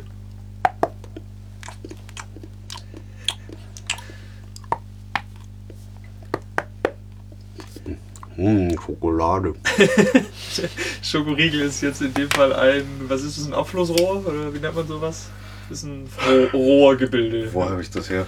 Ist das nicht von so, ähm, Einfach so Staubsaugermäßig, oder? So ein bisschen. Ja, also ich glaube schon, dass es so aus dem Abfluss einfach so ein Flexi Ja, war, das eben, man ne? Ja. ah, so auseinanderziehen kann und dann äh, man kennt das ja, wenn man so den, den ganzen Tag am Schreibtisch gearbeitet hat und dann so einmal sein Rückgrat entspannen muss. Oh! So Ah! einmal, Knacks. Oh, ich hasse dieses Geräusch. Ah. so, aber jetzt rauche ich erstmal eine.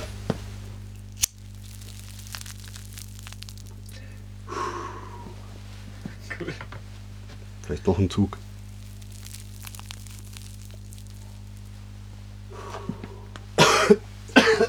Also das einzige echte war das Feuerzeug. Ja.